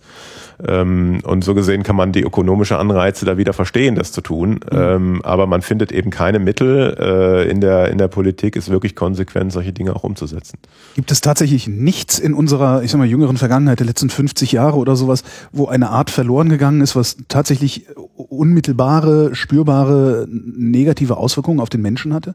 Also ich, ich suche gerade nach irgendwas, wo ich sagen kann, ja, aber guck dir doch mal an, was mit den Bisons passiert ist oder irgendwie sowas. Ähm, das, sowas, das fehlt uns. Die Bisons oder ähnliches sind natürlich Beispiele, die sehr früh noch liegen, ne? alle im 18., 19. Jahrhundert. Und da haben es gab mal Bisons? Ich habe das jetzt nur so gesagt, weil hier irgendwie sowas. Äh, in, in, in Deutschland gab es den Auerochsen. Ah, aber das ist das ein Auerochse, was hier steht? Das ist schon lange, lange her. Nee, das, das ist ein Wasserbüffel. Das ist ein Wasserbüffel, okay. Das ist ein Wasserbüffel, genau. Den gibt's noch. ähm, und äh, und die, diese, wie sehr sich die Ökosysteme dadurch verändert haben, dass gewisse Tierarten ja. nicht mehr da sind in der Masse, das äh, nehmen wir eben eben in den langen Horizonten unter Umständen nicht wahr. Äh, dann hat der Mensch eben schon sehr, sehr früh in seiner Entwicklung im Holozän wahrscheinlich die, zum Beispiel die großen Tiere ausgerottet, zumindest teilweise. Teilweise geht es auf den Klimawandel zurück, teilweise auf den Menschen, auch sehr kontrovers diskutiert, je nach Kontinent. Ähm, das ist also so die, die große Schiene, die man da fährt. Und das kann man aber auch wieder zurückspiegeln. Ähm, die Bedeutung bei uns ist weniger, dass jetzt eine Art ausstirbt, sondern die Veränderungen in den Populationen, Populationsgrößen. Da sind wir wieder zurück bei den Bestäubern, wo wir eben ein bisschen eben bei der Frage, wo wir Biodiversität verlieren ja. und wie sich das auswirkt. Ähm, und das ist natürlich der Punkt, Biodiversität ist nicht nur der Verlust von Arten, sondern der Verlust von Qualität von Biodiversität. Also von, da haben von, wir dann aber wieder das Da sind Problem, wir bei der Frage der Population. Also es gibt immer weniger Bestäuber. Es gibt die Frage der genetischen Vielfalt auch innerhalb von Populationen. Wenn es immer weniger äh, einzelne Populationen einer Art gibt, dann ist der genetische Austausch nicht mehr so gut. Dann ja. äh, werden die auch anfälliger für Krankheiten etc. Also solche Faktoren gibt es da. Da muss ich an, an der Settele verweisen. Der ist da wesentlich tiefer drin als ich. Dann können die Pollinator nochmal als Beispiel natürlich nehmen. Wir haben natürlich äh, bei vielen Pflanzen, Kulturpflanzen wie anderen, nicht denn die, die Abhängigkeit von einer bestimmten Art, sondern von einer Gruppe von Arten. Also nehmen wir zum Beispiel die, die Wildbienen als Gesamtheit, die sich zum Teil gegenseitig ergänzen, verschiedene Eigenschaften haben. Und die dann äh, als Bestäubergemeinschaft letztlich aktiv sind. Da kann man nicht einfach sagen, okay, da fällt jetzt einer aus und das war's dann. Mhm. Das ist immer das alte, Beispiel, das alte Beispiel mit den Flugzeugen und den entsprechenden Plomben da drin. Wenn einer rausfällt, stürzt das Flugzeug nicht ab. Ja. Nur wenn es halt mal 500 sind, irgendwann ist es vielleicht bedenklich. Naja, okay, ist das vielleicht schwierig. Das ist so ein altes Beispiel für Ökologie und wie sowas wirkt. Das ist einfach ein bisschen komplexer. Aber noch zurückzukommen auf die Frage vor mit der Kommunikation. Ich meine, das Thema Bestäubung ist sicher eins, das sehr gut gewählt wurde, um auch diesen Aspekt besser abzudecken. Der Bezug zwischen Artenvielfalt ist bei Bestäubern, also Bezug Artenvielfalt und Mensch, ist bei Bestäubern eigentlich recht gut zu machen. Sicher mit dem Grund, das Thema am Anfang zu setzen. Da ja praktisch alle Pflanzen, die wir als Vitaminquelle nutzen, bestäubungsabhängig sind, sehr vereinfacht. Wenn Kohlenhydrate, so Reis, Weizen, Mais, das ist alles irgendwie, das kommt im Wind klar, okay, alles Paletti haben wir also erstmal die Kohlenhydrate, die wir brauchen und meistens mehr als wir brauchen. Und dann kommt eben dazu alles, was Vitamine hat. Das braucht zum gewissen Grad, zum Teil auch ganz extrem eine Bestäubung. Wir machen das dann in der Kommunikation so, dass diese schönen Beispiele, der Frühstückstisch mit und ohne Bestäuber oder der Marktstand mit und ohne ah. Bestäuber. Da haben wir einmal einen Marktstand, haben wir auch einen Film mal gemacht, gibt's auch Bilder dazu dann, äh, wo man sieht, okay, was sind die Pflanzen, die da drauf stehen auf dem Marktstand, wenn wir keine Bestäubung hätten. Da ist ein bisschen Lauch dabei, Zwiebeln und sowas, ein, ein paar Gemüsesachen. Und damit Bestäubung wird alles plötzlich bunt, wo die ganzen Sachen, Äpfel, Orangen, Zitronen und etc. mit dazukommen. Und da sieht man sehr plastisch sofort, wo der Link ist zwischen der Dienstleistung und der Leistung Bestäubung und dem menschlichen, ja, so man sagen, unserer eigenen Ernährung. Deshalb glaube ich, dass schon Pollination in dem Fall nicht zufällig auch gewählt wurde als Thema, weil da ist am ehesten die Chance, den direkten Bezug herzustellen zwischen Biodiversität und menschlichen Nutzen. Wir hatten schon mal die Idee, einen Supermarkt entsprechend auszuräumen. Das wäre vielleicht noch äh, interessanter, ja, wenn man das dann als Guerilla-Aktion, ne? Naja, gut, ich kann mir vorstellen, dass vielleicht auch eine Supermarktkette da mal interessant ist an so einer Geschichte, aber es ist natürlich ein ziemlicher Aufwand. Man müsste also äh, alle Produkte erstmal listen und überlegen, ist da irgendwas von Bestäubern abhängig drin. Und ich glaube schon, also im Grunde die Obst- und Gemüseabteilung wird relativ leer sein. Ne? Bei den Müslis könnte man argumentieren, da wo die ja die Fruchtmüslis sind, die Nüsse teilweise auch, Mandeln. Mandeln sind ganz erheblich abhängig von, von Bestäubung. Alle Nüsse. Ähm, alle Nüsse. Ähm, da kriegt man also ein paar leere Regalmeter und äh, was wir ja in Deutschland überhaupt nicht gewöhnt sind. Und ein paar Haferflocken gibt es vielleicht noch als Müsli-Ersatz. Haferflocken. Genau, Haferflocken, also die, die Mischmüslis äh, wird es dann ein bisschen komplizierter, das abzuwägen, aber äh, da könnte man also sehr, sehr plastisch machen, was das bedeuten würde, wenn es eben eine bestäuberfreie Welt gäbe. Versteht die Politik, das große Ding, versteht die Politik das Problem? Ja und nein. Also, wenn also Sie ich die, frage nicht, wollen die das verstehen? Äh, nein, Nein das, das Problem ist, das Problem ist verstanden, äh, würde ich schon sagen. Das hören wir in den äh, Reden von der Umweltministerin und auch von anderen Ministern und so weiter immer wieder. ja, es ist die Lebensgrundlage und so weiter. Aber ah. wir müssen uns immer wieder fragen, das klang ja schon ein bisschen an bei unserer Diskussion um die Landwirtschaft, es gibt immer andere Interessenlagen in der Gesellschaft bei vielen, vielen Themen, die dem gegenüber abgewogen, abgewogen werden. Und da müssen wir ganz klar sagen, da sind Umweltbelange im Allgemeinen und Biodiversitätsbelange und Naturschutzbelange im Speziellen äh, seit längerem nicht mehr in der äh, starken Lage zu argumentieren. Weil zu abstrakt? Weil zu abstrakt und weil eben auch nicht so gewertschätzt. Das ist eben wirklich eine Frage der Wertschätzung, äh, weil man eben auch denkt, naja, Naturschutz, das können wir irgendwie auslagern in unsere Naturschutzgebiete, die wir jetzt groß konsolidiert haben und so mit sehr viel Aufwand auf EU-Ebene Klammer auf, bei der Umsetzung gibt's auch noch sehr viel zu tun, Klammer zu. Ähm, und äh, selbst da gab es gerade wieder die Diskussion auf EU-Ebene, ob man diese, dieses Schutzgebietssystem Natura 2000, was man jetzt mit sehr viel Energie umgesetzt hat, ob man diese, diese sehr strenge Rech Rechtsprechung dort wieder aufhebelt und äh, eben dem ökonomischen Nutzen wieder mehr Raum gibt. Also äh, da ist also beständig ein Druck weiterhin auf den Naturschutz und der Naturschutz als Argument gegenüber ähm, wirtschaftlichen Interessen ist weiterhin ein, ein sehr, schwieriges Feld. Also was auch ein Grund dafür ist, dass es eben man, dass man versucht, auch im Naturschutz diese ökonomischen Argumente und dieses, sagen, ja. dieses Nutzenargument für den Menschen, sei es jetzt monetär bemessbar oder auch mehr abstrakt bemessbar mit dem, mit dem menschlichen Wohlbefinden, äh, stärker in diese Diskussion zu bringen. Und das, das heißt, ist eine, idealerweise würden wir den Naturschutz zu einem ökonomischen Argument machen. Ich würde das umgekehrt machen. Ja, so könnte man es sagen. Also wenn man sagt, ja, ja kann, kann ich aber, machen, aber ähm, dann sind tausend Leute arbeitslos. Genau. Also müssten, das, müssten das, wir halt in der Lage sein zu sagen, naja klar, kannst du, kannst du weiter so machen, aber dann sind halt in fünf Jahren 2000 Leute arbeitslos. Genau, das könnte man sagen, aber natürlich ist es im, immer kurzfristig immer schwer zu argumentieren, weil Ja. die Effekte meistens langfristig sind. Äh, Man kann eben sagen, na ja, also ein Wald bringt über Jahrzehnte hinweg die und die Ökosystemleistungen, die man auch monetär bemessen kann. Das sind enorme Summen. Aber natürlich kurzfristig ist unter Umständen der Waldbauer angehalten, ich muss jetzt meinen Umsatz machen. Das Mhm. heißt, ich haue jetzt die Bäume ab oder noch mehr. Die Gemeinde möchte Gewerbesteuer haben und baut deswegen auf den Wald stattdessen ein neues äh, Industriegebiet, wo halt dann eben ganz konkret sie sagen können, guckt mal, da sind 50 neue Arbeitsplätze geschaffen. Und das sind eben, und da merkt man auch, dass die ökonomischen Argumente im Naturschutz an seine Grenzen kommt, weil eben ich mit einem ökonomischen Argument den Eindruck mache und insbesondere mit mit der Bemessung in, in Geldwerten mache ich den Eindruck, ich würde es vergleichbar machen. So nach dem ist ja dieselbe Einheit. Ja, ist ja, ist ja der Euro. So. Kostet Das 10 heißt, Euro, hier genau, kostet 10 10 Euro, Euro, genau. Ordnung, ne? Und, Okay. äh, und letztendlich muss man aber immer wieder sagen, solche gesellschaftlichen Abwägungsprozesse haben eben auch andere Werte und der Naturschutz hat eben auch andere Werte als nur diese ökonomische Perspektive. Und Naturschutz, Naturschutzgebiete sind ganz explizit geschaffen, um ein Ökosystem X ja, ein, ein Feuchtgebiet oder halt die, das Blaukehlchen darin zu erhalten. Das ist das Ziel, warum wir das als Gesellschaft machen. Und jetzt das Blaukehlchen, das wurde schon vor 30 Jahren mal von Frederik Fester gemacht, monetär deswegen zu bewerten, äh, ändert das Argument nicht, weil ich habe ja dieses, äh, dieses Erhaltungsargument als Hauptargument, diese, diese Fläche auszuweisen. Und da ist dann auch die Gefahr natürlich da, dass man diese Argumente ökonomischer Art und nicht ökonomischer Art verquickt und das eine dann das andere überstrahlt und dann ein Argument, wenn es ökonomisch nichts wert ist, dann muss ich ja gar nichts machen. Und so gesehen ist äh, also diese äh, Herausforderung, die wir in der Diskussion zum Thema biologische Vielfalt haben, ist diese verschiedenen Wertschätzungen deutlich zu machen und sie eben je nach Kontext äh, in die Diskussion einzubringen.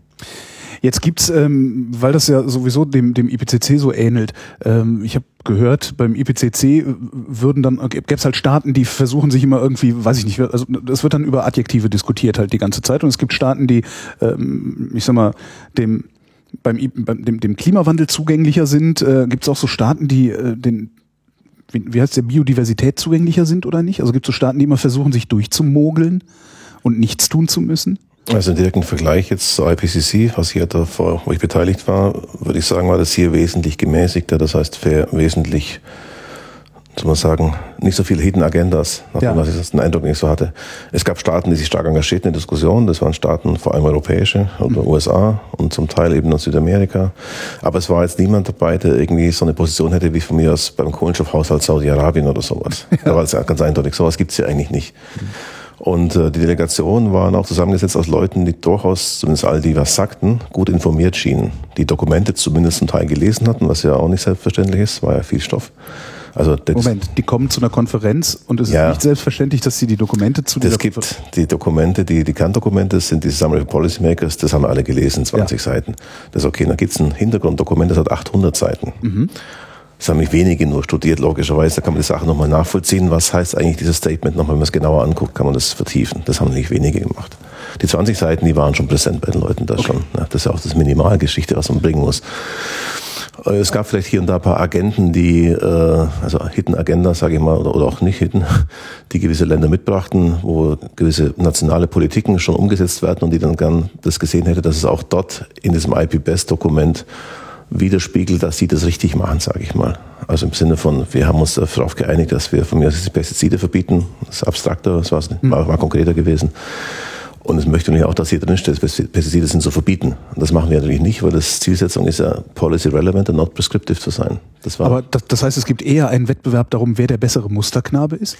Nee, ich glaube eher Wettbewerb darum, eher schon, wer meint schon, soll man sagen, auch vor dem Dokument, klar haben wir vorher auch schon was gemacht, vor dem Dokument, das jetzt verabschiedet wurde, schon das Richtige gemacht zu haben, das kann hier nochmal wiedersehen möchte, als Bestätigung haben möchte. Verstehe. So in der Richtung geht es. Aber da haben die Länder sich untereinander dann entsprechend behagt, da waren wir eher Zuschauer auf dem Podium, die das interessiert beobachtet hatten. Die meisten Diskussionen liefen dann so, dass am Ende genau da waren, wo wir unseren Vorschlagstext am Anfang hatten. Also lagen wir gar nicht so falsch, hatte ich den Eindruck. Ne? Wurde oft diskutiert, also Pestizide war ein Thema, da hatten wir sogar eine eigene Gruppe nochmal gemacht, so zehn Nationen, sage ich mal, die sich da ein bisschen behakelt hatten. Da haben wir uns im Kleinen getroffen für eine extra Stunde. Der Text war ein bisschen kompliziert, den, den wir vorschlugen. War auch also, na, der passte einigen nicht ganz so, weil er nicht so straightforward war. Lösung des Problems war gewesen, wir hatten in dem Summary von unserem Kapitel, gerade unser Kapitel 2, eine Variante gehabt, die fanden alle gut. Dann haben wir die genommen und die waren das Summary für Policymakers. Plötzlich war alles okay. Okay, bis sie anfangen nachzudenken, noch einen Tag länger, war das auch verabschiedet. Das war ganz hilfreich, sonst wären wir nicht fertig geworden wahrscheinlich. Aber das war eine Sache, die erstaunlich einfach in der Lösung war. Muss nicht immer, immer so laufen, aber da war dann klar, wir haben erklärt, warum wir zu welchem Statement kommen, was der Hintergrund ist. Wir haben sogar erklärt, wie wissenschaftliche Forschung im Kontext funktioniert, was sind gute Studien, was sind schlechte. Also wir haben praktisch ein kleines Referat gemacht, Einführung in Versuchsdesign für Policymakers, sage ich mal so eine halbe Stunde. Das war sehr überzeugend und fand, okay, unter den Bedingungen steht im Text auch alles drin, im Haupttext. Darauf können wir uns einigen. Und dann waren plötzlich die, die vorher ganz weit voneinander entfernt waren, waren sich da einig, so kann man das Ganze nehmen. Da ist noch genügend Stoff drin für die, die das Ganze eh schon verurteilen wollten, auch für die anderen, die es differenzierter sehen, die haben auch ihren Text da gehabt, sage ich mal. Von daher war das Interessante auch, wir haben lange an diesen Texten gearbeitet als Vorlage. Das haben wir als Wissenschaftscommunity gemacht, sage ich mal, das Summary for Policymakers. Die Texte, die mit vielen Leuten gemacht wurden und dann viel Konsens erforderlich machten, waren am Ende weniger verständlich als die von wenigen gemachten, die dann akzeptiert wurden. Das haben wir dann später, haben wir drei, vier Mal verwendet, dieses Vorgehen. Lass uns zurückgehen auf das Hauptdokument, was da nochmal steht und haben glaube ich, in drei Fällen fast eins zu eins übernommen. Was steht denn da zum Beispiel? Also was, was sind denn, was, was wäre denn eine Summary for Policymakers? Meine Summary ist ja der Gesamttext, das ist alles aus dem Bericht rausgezogen. Da gibt es so 22 Key Messages und dann untersetzt mit ein bisschen ausführlichen Texten auf 20 Seiten. Wie würde so eine Key Message lauten? Also eine Key Message heißt zum Beispiel jetzt äh, im Kontext von Pollinators, also es ist äh, im Kontext, ist alles Pollinator Quatsch, im Kontext von Pestiziden, äh, dass es viele beobachtete negative Wirkungen von Pestiziden auf Bestäuber gibt dass es äh, für gewisse Gruppen äh, eindeutig negative soll man sagen, Trends gibt. Bei anderen ist das Wissen nicht so gut, dass sie sagen können, was sich wie auswirkt. Ja, ein paar Sätze mehr, aber in eine ähnliche mhm. Richtung, ein bisschen differenzierter noch. Und dann kann sich dann jeder überlegen, was er daraus folgert. Das steht eigentlich da nicht sondern das sind die Fakten. Es gibt große Wissenslücken, wenn man genau auseinanderhalten will, wo macht ein Pestizid ganz viel aus, wo sind andere Faktoren wichtig. Das ist auch ein Statement, das häufig kommt, häufig drin ist auch, weil wir einfach nicht diese einfaktoriellen Bedingungen haben. Das heißt, irgendwo in der Landschaft habe ich Pestizideinsatz, habe Klimawandel, habe Veränderung der Landschaftsstruktur.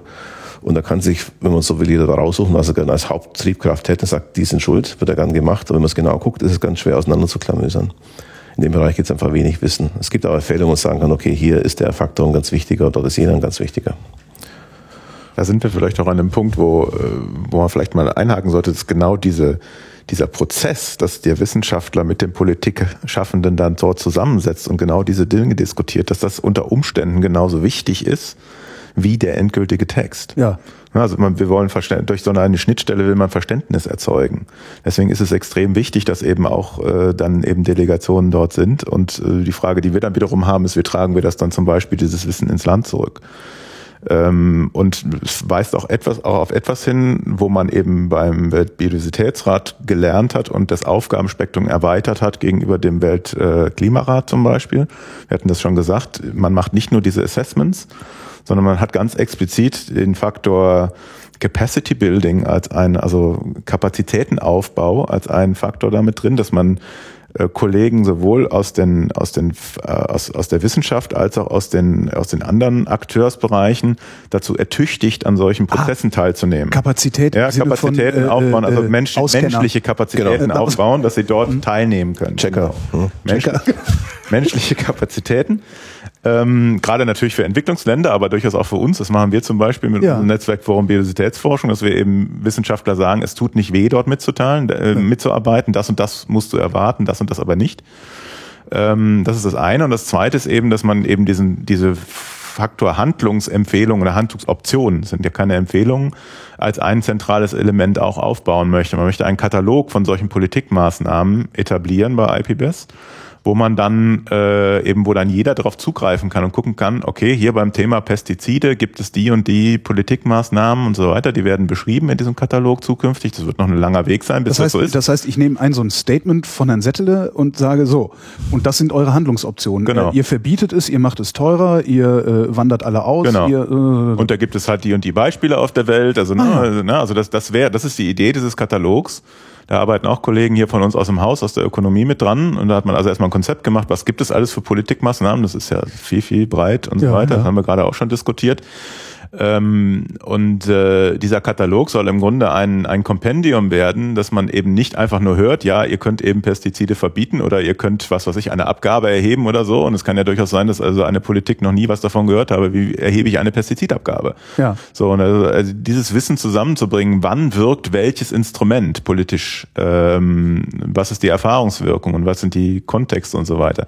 Das wird also auch eine Rolle sein, zukünftig von IPBES, das aus diesen Assessments, die gemacht werden, rauszunehmen und dann wiederum in seinen Katalog zu stellen. Da, weil man immer gesagt hat, früher hat man diese großen Berichte gemacht, auch in vielen anderen Kontexten, nicht nur beim Weltklimarat, hat immer gesagt, naja, dieses mit den Handlungsoptionen, das fiel immer so ein bisschen hinten runter, war relativ schwach. Weltklimarat ist da deutlich stärker mittlerweile ebenfalls.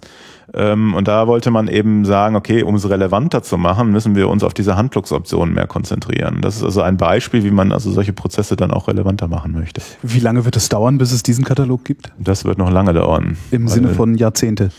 naja, Jahre und ja, ist immer die Frage, so es ist ja ein, ein, ein lebendes Element. Ne? Ja. Also es hängt natürlich auch davon ab, wer arbeitet mit, wie macht man das? Das ist auch zum Beispiel noch gar nicht äh, wirklich geklärt endgültig. Es gibt den, das Format für den Katalog, aber wie man den jetzt befüllt. Ähm, das ist ja ein anderer Prozess, als wenn man eben so von ein paar Experten einen, einen Bericht schreiben lässt.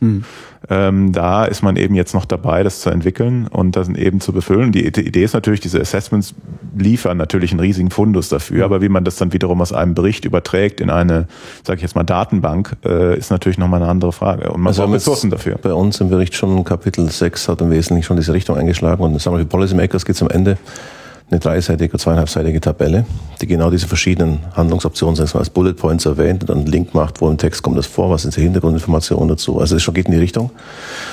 Und ein Text, der auch zustande kam durch mehr als nur die paar Leute, die da saßen, den Bericht geschrieben, weil wir diesen großen Review-Prozess haben, genauso wie beim IPCC das war. Das heißt, es haben sich in der Summe 300, 350 Leute jetzt beteiligt. Ist nicht so viel, also von außen als Gutachter wie beim IPCC, aber ist dennoch eine ganze Menge. Und da gab es schon sehr viel Input auch in der Richtung, wo man Sachen verwenden konnte. Wenn man will, ist so eine Art Nukleus dessen, was Herr Nesser gerade erwäh- erwähnt hat, hatten wir da schon mal versucht, ist schon mal da, war auch viel diskutiert worden. Also diese Tabelle musste auch verabschiedet werden. Da gab es dann Punkte, die wollten irgendwelche Leute dann nicht sehen, ist dann rausgefallen. Ein Beispiel ist, wir hatten für den Fall, dass ein Gebiet keine Pollinators mehr hat, als Option logischerweise gesagt, da muss man halt Pollination Independent Crops anbauen. Das fanden aber einige im Kontext von dem Pollination Assessment einfach nicht gut als Message. Ich sage, gut, die, die Nachricht, dass man dann Pollination unabhängige Früchte anbaut, halte ich für ganz naheliegend logischerweise. Ja. Die wurde gestrichen, weil die war irgendwie dann irgendwas kam nicht genügend drüber, die Leute waren nicht konzentriert genug, keine Ahnung. Und sobald eine Nation dagegen ist, fällt es ja raus. Aus dieser Punkt zum Ach, Beispiel. das muss Konsens. Ja, das ist ja das, ist ja das Spannende. Der, dieser Summary of Policymakers ist ja kein Dokument der Wissenschaft, sondern ist ein Dokument der Wissenschaft und der Delegationen. Da wird es später ja auch immer zitiert, wie beim IPCC auch, in dem Fall als IP-Best 2016, weil es ein gemeinsames Produkt ist. Das heißt ein Konsens. Wir sind da durchgegangen, also Wort für Wort, Zeile für Zeile, diese 20 Seiten und dauert es ein bisschen. Und man ist darauf geeinigt, die, die Formulierung ist für alle Beteiligten okay. Die Policymakers und die Delegierten genauso wie für uns als Wissenschaftler. Und Dinge, wo wir uns nicht einigen konnten, gab wenige davon, aber die fielen dann raus. Der eine Punkt war so ein Bullet Point, wo es dann hieß, wenn ich keine Bestäuber habe, kann ich keine bestäuberabhängige Früchte anbauen. Das war uns schleierhaft, dass wir es nicht vermitteln konnten, aber es war halt so. Oder einige Verraten fanden, Sie, wem man das nicht vermitteln konnte? nee, sage ich nicht. Schade. Das ist ein Klassiker für die Off the Records. Stimmt. Aber läuft sicher irgendwo ein Mikrofon mit und hat man dann. Naja, okay, also das, das eigentlich, aber es war nicht nur ein Land. Es war also sogar zwei, die es dann irgendwie nicht haben wollten, weil die der Meinung waren, ein Pollination Assess muss immer pro Pollinator sein. Und wir haben gesagt, wir haben das Szenario so und so. Und wenn es ein Landwirt irgendwas irgendwo anbauen will, hat keine Bestäuber, was soll der denn machen? Die Frage wurde nicht beantwortet.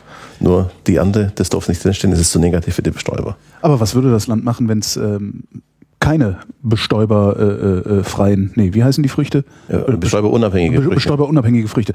Also äh, was wäre die Alternative? Wir haben ja gefragt, da gab es keine Antwort drauf.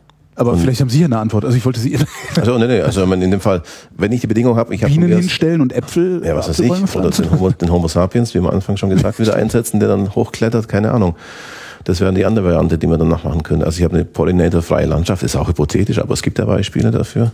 Was mache ich dann? Ich mache entweder Kulturpflanzen, die das nicht brauchen, oder wenn ich solche habe, die es brauchen, muss ich gucken, dass ich die Pollinator herbringe. Okay, ich kann meine USA-mäßige Großverschiffung, Verfrachtung von, von Bestäubern nehmen, siehe Mandelanbau. Oder ich habe eben meine chinesischen Landarbeiter, die dann hier durchwandern und das Ganze bestäuben zum Beispiel. USA-mäßige Großverschiffung von Bestäubern? Im Mantelanbau äh, USA gibt's, äh, also vor allem im Mantelanbau ist es so, die fahren ja mit Trucks äh, Riesenmassen von Bienenstöcken durch die Landschaft so. und bringen dorthin, wo sie gebraucht werden. Mhm. Also im großen Stil, wirklich massig. Also Und tun es über den ganzen Kontinent. Genau. Also es ist dann eben so, zum Mandel, zur Mandelblüte sind sie dann in Kalifornien, Kalifornien. und zur Heidelbeerblüte sind sie dann in Vermont. Und äh, also es werden wirklich, es fahren tausende von Bienenstöcken pro Jahr durch die USA.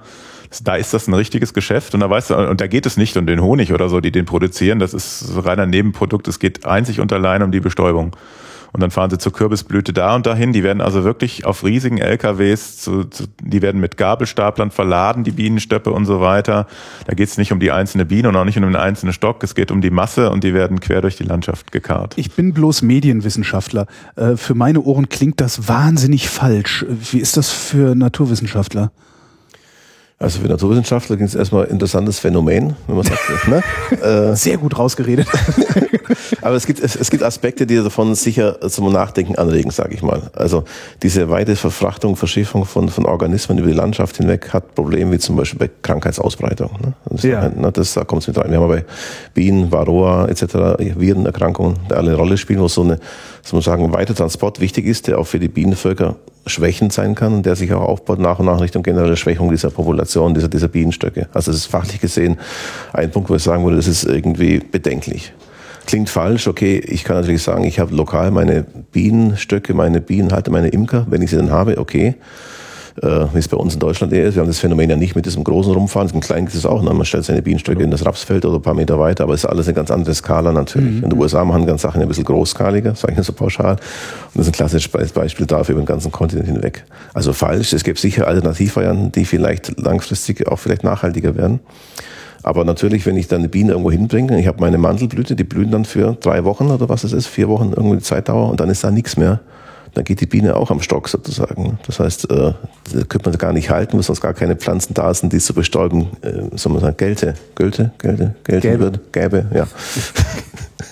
Und da sind wir dann ja wieder an dem Punkt, äh, wo wir sagen, naja, äh, wir sind halt in der Lage, alle Probleme, die wir haben, technisch zu lösen, indem wir halt Geld aufwenden und Technik draufschmeißen und haben da wieder das Kommunikationsproblem. Also den Leuten klarzumachen, Ja, aber warum ist viele Dinge können wir halt nicht technisch ersetzen. Ne? Ich meine, das ist, wie gesagt, da kann man das speziell, es gibt, äh, ne, es gibt, es gibt ein gewisses Setting, wo das so gewachsen ist, wo das industriell, quasi die industrielle Bienenverschiffung so gewachsen ist, weil man das eben relativ kontrollieren kann, weil man den Markt hat. Ne? Hier vier Wochen die Mandel, dort vier Wochen die Heidelbeere, dort Ja. vier Wochen den Kürbis.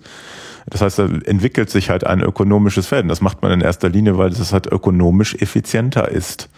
Die Blumenwiese geht so natürlich nicht. Genau, die Blumenwiese geht so nicht und äh, und andere Faktoren wie eben zum Beispiel, dass die Wild, dass wir unsere Wildbienen und unsere wilden Bestäuber erhalten, damit sie das ein Stück weit quasi unentgeltlich machen und wir dann nicht irgendwann gezwungen sind, da auch Bienenstöcke aufzustellen oder aber eben dann per Hand zu bestäuben. Äh, das ist eben noch ein weiterer Schritt, dann eben da vorzudenken und auch eben nach dem Vorsorgeprinzip zu handeln und zu sagen, wir müssen uns da die, die, die Möglichkeiten, die uns die Natur bietet, schlicht und ergreifend erhalten. Und dafür nehmen wir dann in Kauf, dass es zum Beispiel weniger Flächen für die intensive Landwirtschaft gibt, weil man entsprechend die Habitate für die und die Blumenstreifen für die Bienen erhalten muss. Wenn wir bis 2020 den Rückgang oder den Verfall der Biodiversität stoppen wollen, wie will man das überhaupt messen? Haben Sie eine Liste von Arten, die Sie angucken und wenn überall ein grüner Haken ist, ist alles gut? Ja, es gibt äh, diverse Monitoring-Systeme zum Beispiel, wo man gewisse Arten beobachtet. Also in Deutschland sind die Vogel-Monitoring-Aktivitäten sehr gut. Da kann man sehen, wie sich sowas verändert über die Zeit hinweg, ob da der Rückgang gestoppt wurde. Oder wir haben das bei uns laufen, hier im OFZ koordiniert. Das Tagfalle-Monitoring ist ein Beispiel dafür. Es gibt auch erste Ansätze für das Monitoring von Bienen, aber es ist noch sehr, sehr rudimentär. Pflanzen werden gemonitort. Es gibt auch ein paar Gruppen, wo wir wissen, wie der Stand war, wie der Stand ist und wo wir sehen können, wie er sich weiterentwickelt. Und die kann man natürlich nur nehmen, weil man dann nur Referenzmöglichkeiten hat. Ansonsten kann man eher noch sehen, welche Arten kamen einfach wo vor, wo man keine Angaben hat zur Quantität des Vorkommens, nur ja, nein, haben die sich zurückgezogen, sind die ausgebreitet, haben die sich ausgebreitet etc. Also habe ich da gewisse Anhaltspunkte, um zu sehen, Anwesenheit einer Art oder sogar Häufigkeit einer Art hat die sich dann in irgendeiner Form stabilisiert oder ist sie nach wie vor negativ im Trend oder sogar positiv. Aus den Gruppen, wo ich das Wissen habe, muss ich die halt als Basis nehmen, um sowas zu bemessen. Aber, aber wir haben doch unzählige Arten. Wie viele Arten gibt's denn, die wir uns angucken müssten? Das ist, das ist das Problem bei den Indikatoren und auch die Indikatoren. Es geht ja nicht allein um die Artzahl, das ist ja nur ein Indikator. Biodiversität ja. ist vielfältig. Es geht um Populationsgrößen, es geht um Habitate, ja, wie viel, ja. wie viel Feucht, Feuchtgebiete haben wir noch und so weiter wie viele Schutzgebiete haben wir. Das heißt, die Indikatoren, die man nutzt, also auch global, um diese, dieses Zielerreichung zu kontrollieren, das sind mittlerweile 30, 35 Indikatoren. Und trotzdem hat man das Problem, dass man äh, sehr, sehr unterschiedliche Datenqualitäten hat. Was Herr Settele beschrieben hat, in Deutschland sind wir so mittelprächtig mit diesen Daten. Die Engländer sind zum Beispiel fantastisch organisiert, da die haben viel bessere Daten als wir. Mhm. Wenn man aber dann an andere, an Entwicklungsländer denkt im Süden, da hat man diese Daten überhaupt nicht. Und da ist natürlich eine Herausforderung, wenn man das global messen will, dann muss man erstmal regional ohnehin differenzieren. Und das zweite ist, man muss eben auch damit leben, dass also die, die Datenqualität sehr, sehr unterschiedlich ist. Äh, und da ist die Wissenschaft natürlich auch gefragt, das machen auch viele Kollegen von uns zu überlegen, wie kann man das effizienter gestalten, wie kann man es mit neuen Methoden machen, Stichwort Fernerkundung und so weiter, dass man eben nicht äh, einzeln nur, nur auf quasi Artzählungen angewiesen ist, aber andererseits, wenn es um Biodiversität geht, ist vollkommen klar, wir können nicht alles mit Fernerkundung machen. Wir brauchen äh, Menschen, die also vor Ort Arten identifizieren können, die halt diese Monitoring-Systeme unterstützen. Und das ist natürlich eine Herausforderung, das äh, weltweit umzusetzen. Jetzt haben Sie über Bestäuber geredet beim Biodiversitätsrat. Herr äh, Nesshofer hat gerade gesagt, es geht ja nicht nur um irgendwelche Tiere, die irgendwo rumfliegen. Ähm, wie geht's denn da jetzt weiter? Gibt es dann nächstes Jahr ein neues Treffen und da geht es dann nicht mehr um Bestäuber, sondern um Blumenwiesen? Also im Prinzip ist ja Bestäubung nur ein Teilaspekt, der herausgegriffen wurde, weil es sich gut eignet aufgrund der Datenlage, aufgrund der politischen Relevanz, aufgrund der Kommunizierbarkeit des Phänomens. Ja. Es geht nicht nur um die Bestäuber, sondern auch um die Bestäubung und eben die Leistung für den Menschen, also auch um die Systeme und die Interaktion von Arten, nicht nur um die einzelnen Arten. Das ist sozusagen ein Starting Point, sage ich mal, wo man Dienstleistungen oder Leistungen der Natur halt gut äh, darstellen konnte. Das Ziel ist ja letztlich, die gesamte Breite dieser Biodiversitätsleistungen für den Menschen auch entsprechend zu erfassen. Und die nächsten Pläne, die jetzt da sind, da gab es ja verschiedene Pläne für, es gibt regionale Assessments, sogenannte, die laufen zurzeit, mhm. wo versucht wird, die ganze Biodiversität und Leistungsaspekt auf regionaler Basis darzustellen, wobei regional heißt einfach, das eine ist Asien-Pazifik, fast Ach so, die halbe Welt, okay. und die andere Region ist Europa und, und Mittel, Mittelasien, das andere Region so ist aufgeteilt. Da laufen mhm. gerade Assessments und versucht, die Gesamtheit dieser Phänomene zu erfassen wird eine Quadratur des Kreises werden, aber das ist ein Bestreben. Dann gibt's jetzt in Kuala Lumpur verabschiedet dieses, diese Idee des globalen Assessments, was Herr Nesse vorher schon mal kurz erwähnt hatte, wo sehr stark dann auch diese ganzen Prozesse mit reinkommen, die ganzen sozialwissenschaftlichen Aspekte stärker reinkommen müssen. Das ist eine Geschichte, die gerade läuft. Und es gab noch ein paar Assessments, die momentan ein bisschen geparkt sind, glaube ich. Ne? Genau, es gibt also noch ein Assessment ähnlich zu den Bestäubern, zu, zu invasiven Arten, das heißt zu eingeschleppten Arten, was ja auch immer wieder ein Problem ist. Ne? Der Waschbär zum Beispiel in Deutschland breitet sich massiv aus, hat ja eine Auswirkung etc. Die EU hat gerade letztes Jahr eine neue Richtlinie dazu verabschiedet, wie also das eingedämmt werden kann, diese Verschleppung von Arten. Das wird ein Assessment sein, was es auch jetzt in, in der nächsten Nähe, nächster Zukunft gehen wird. Ähm, ein weiteres, was auch schon lange diskutiert wird, und da sind wir wieder bei den sozialwissenschaftlichen Aspekten und auch durchaus der Diskussion, die wir gerade geführt haben, ist die, ein, äh, die Rolle von Werten und Bewertung in dem ganzen Kontext. Also da sieht man gleich, es geht also um diese Frage, wie schätzen unterschiedliche Menschen Natur wert? Ja. Das ist ja eine Grundlage für alles, ja. was wir dort diskutieren.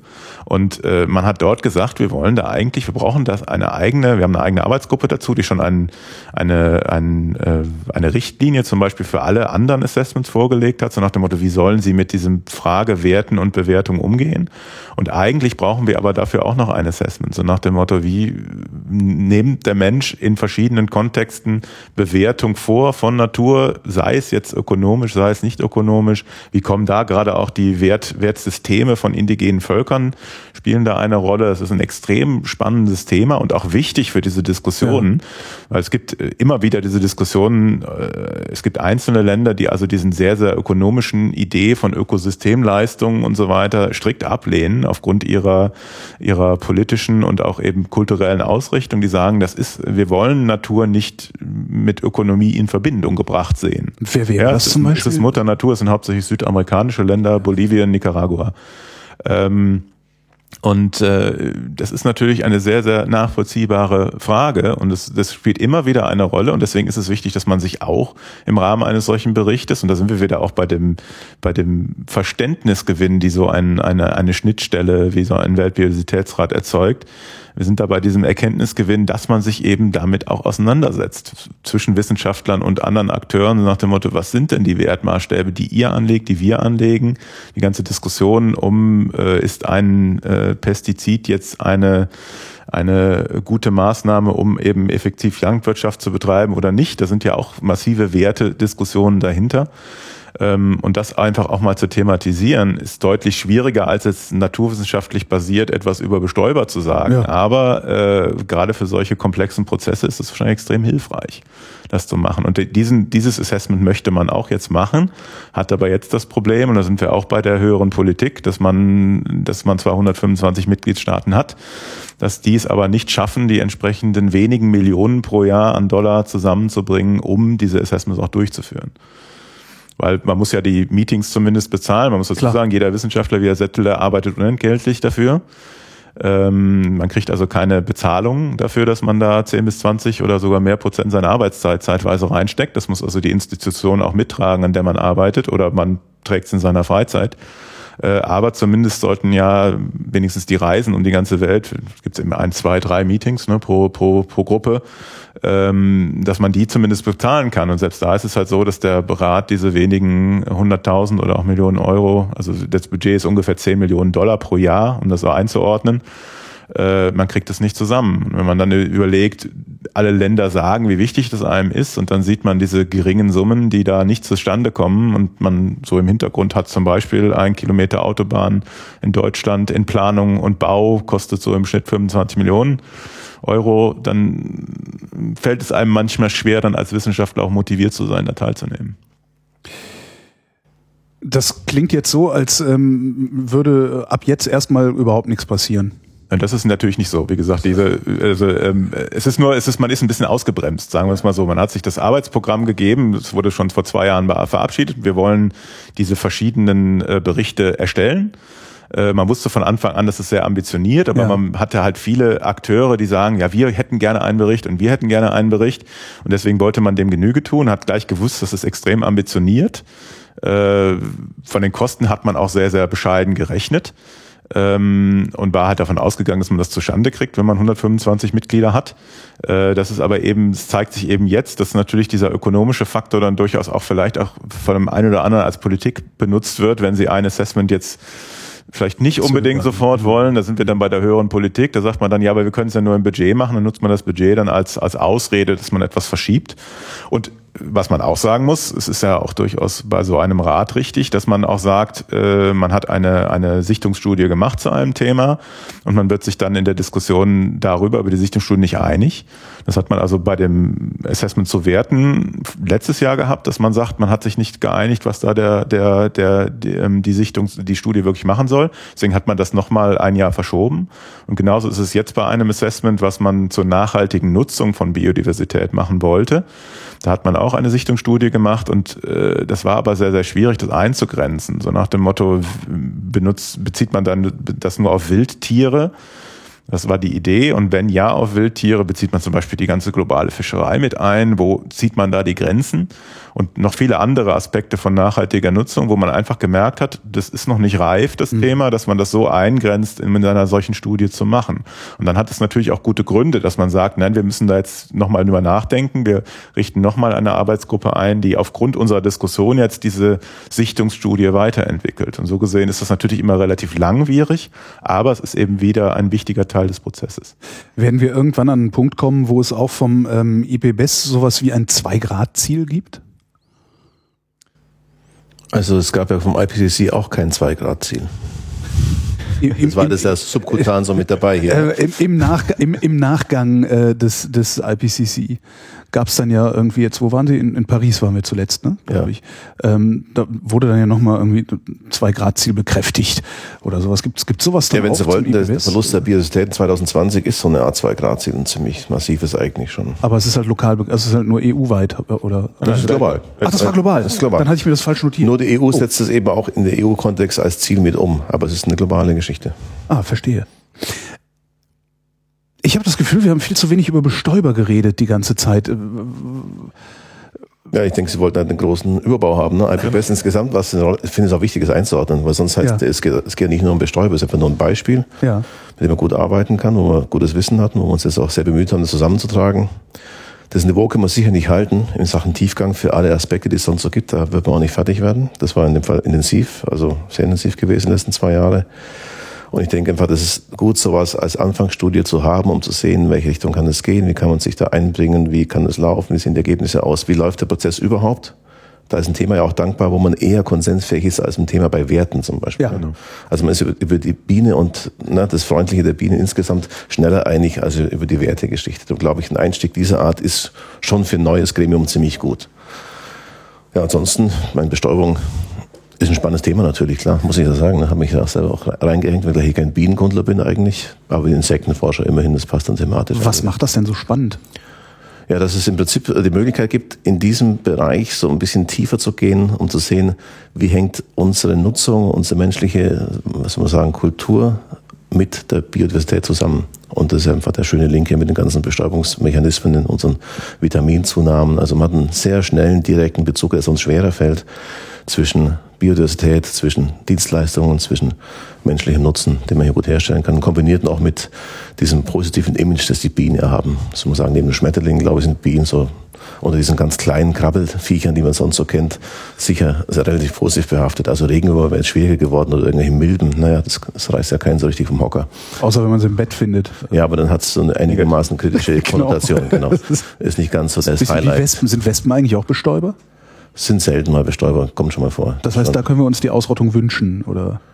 Äh, wieso sollten Sie Wespen ausrotten wollen? Weil die so nerven. Weiß ich nicht. Was nervt? sich doch jeder über Wespen im Sommer. Also ist auch kein ökonomisches Argument übrigens. Das ist noch ganz interessant zu wissen. Das ist einfach ein, Genau. ne, das ist nur ein nerviges. Okay, und das äh, ist auch gültig, wird auch jeder akzeptieren.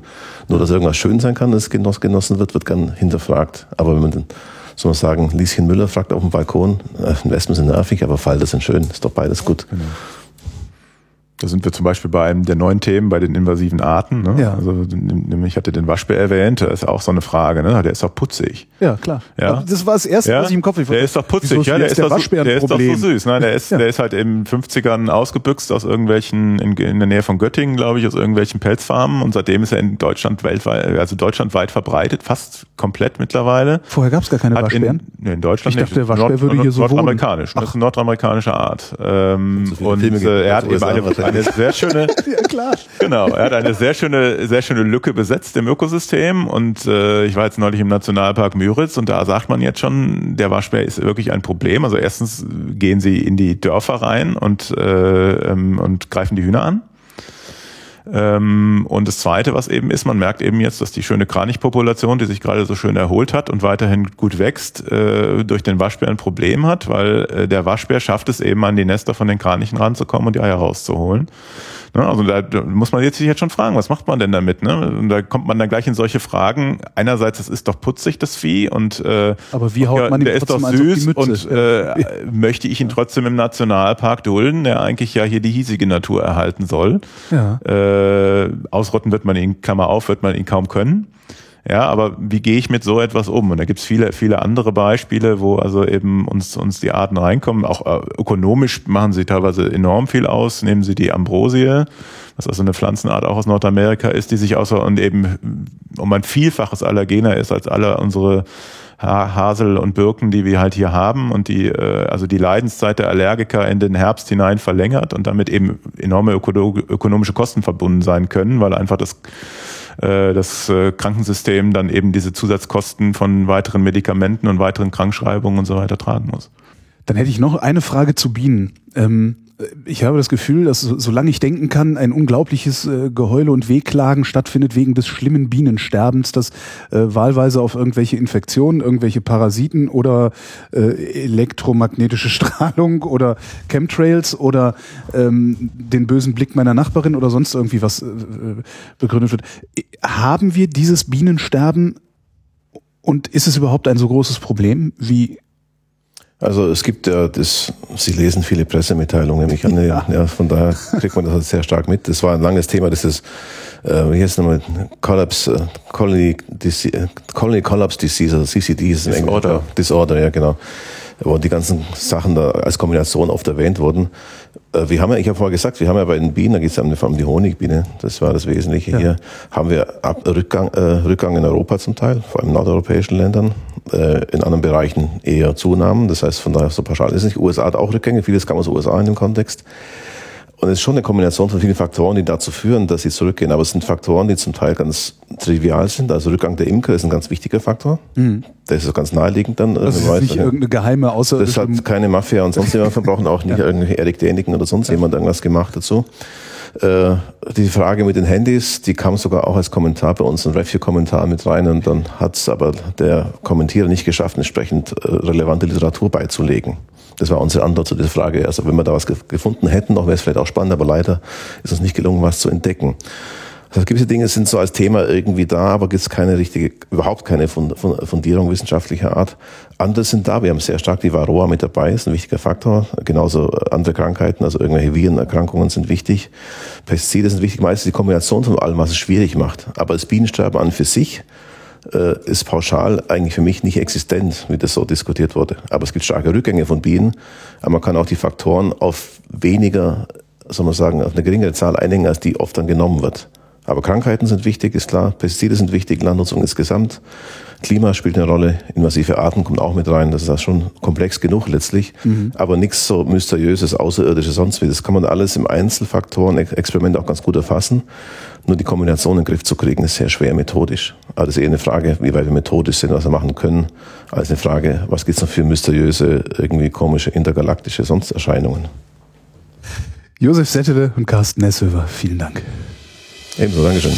Danke.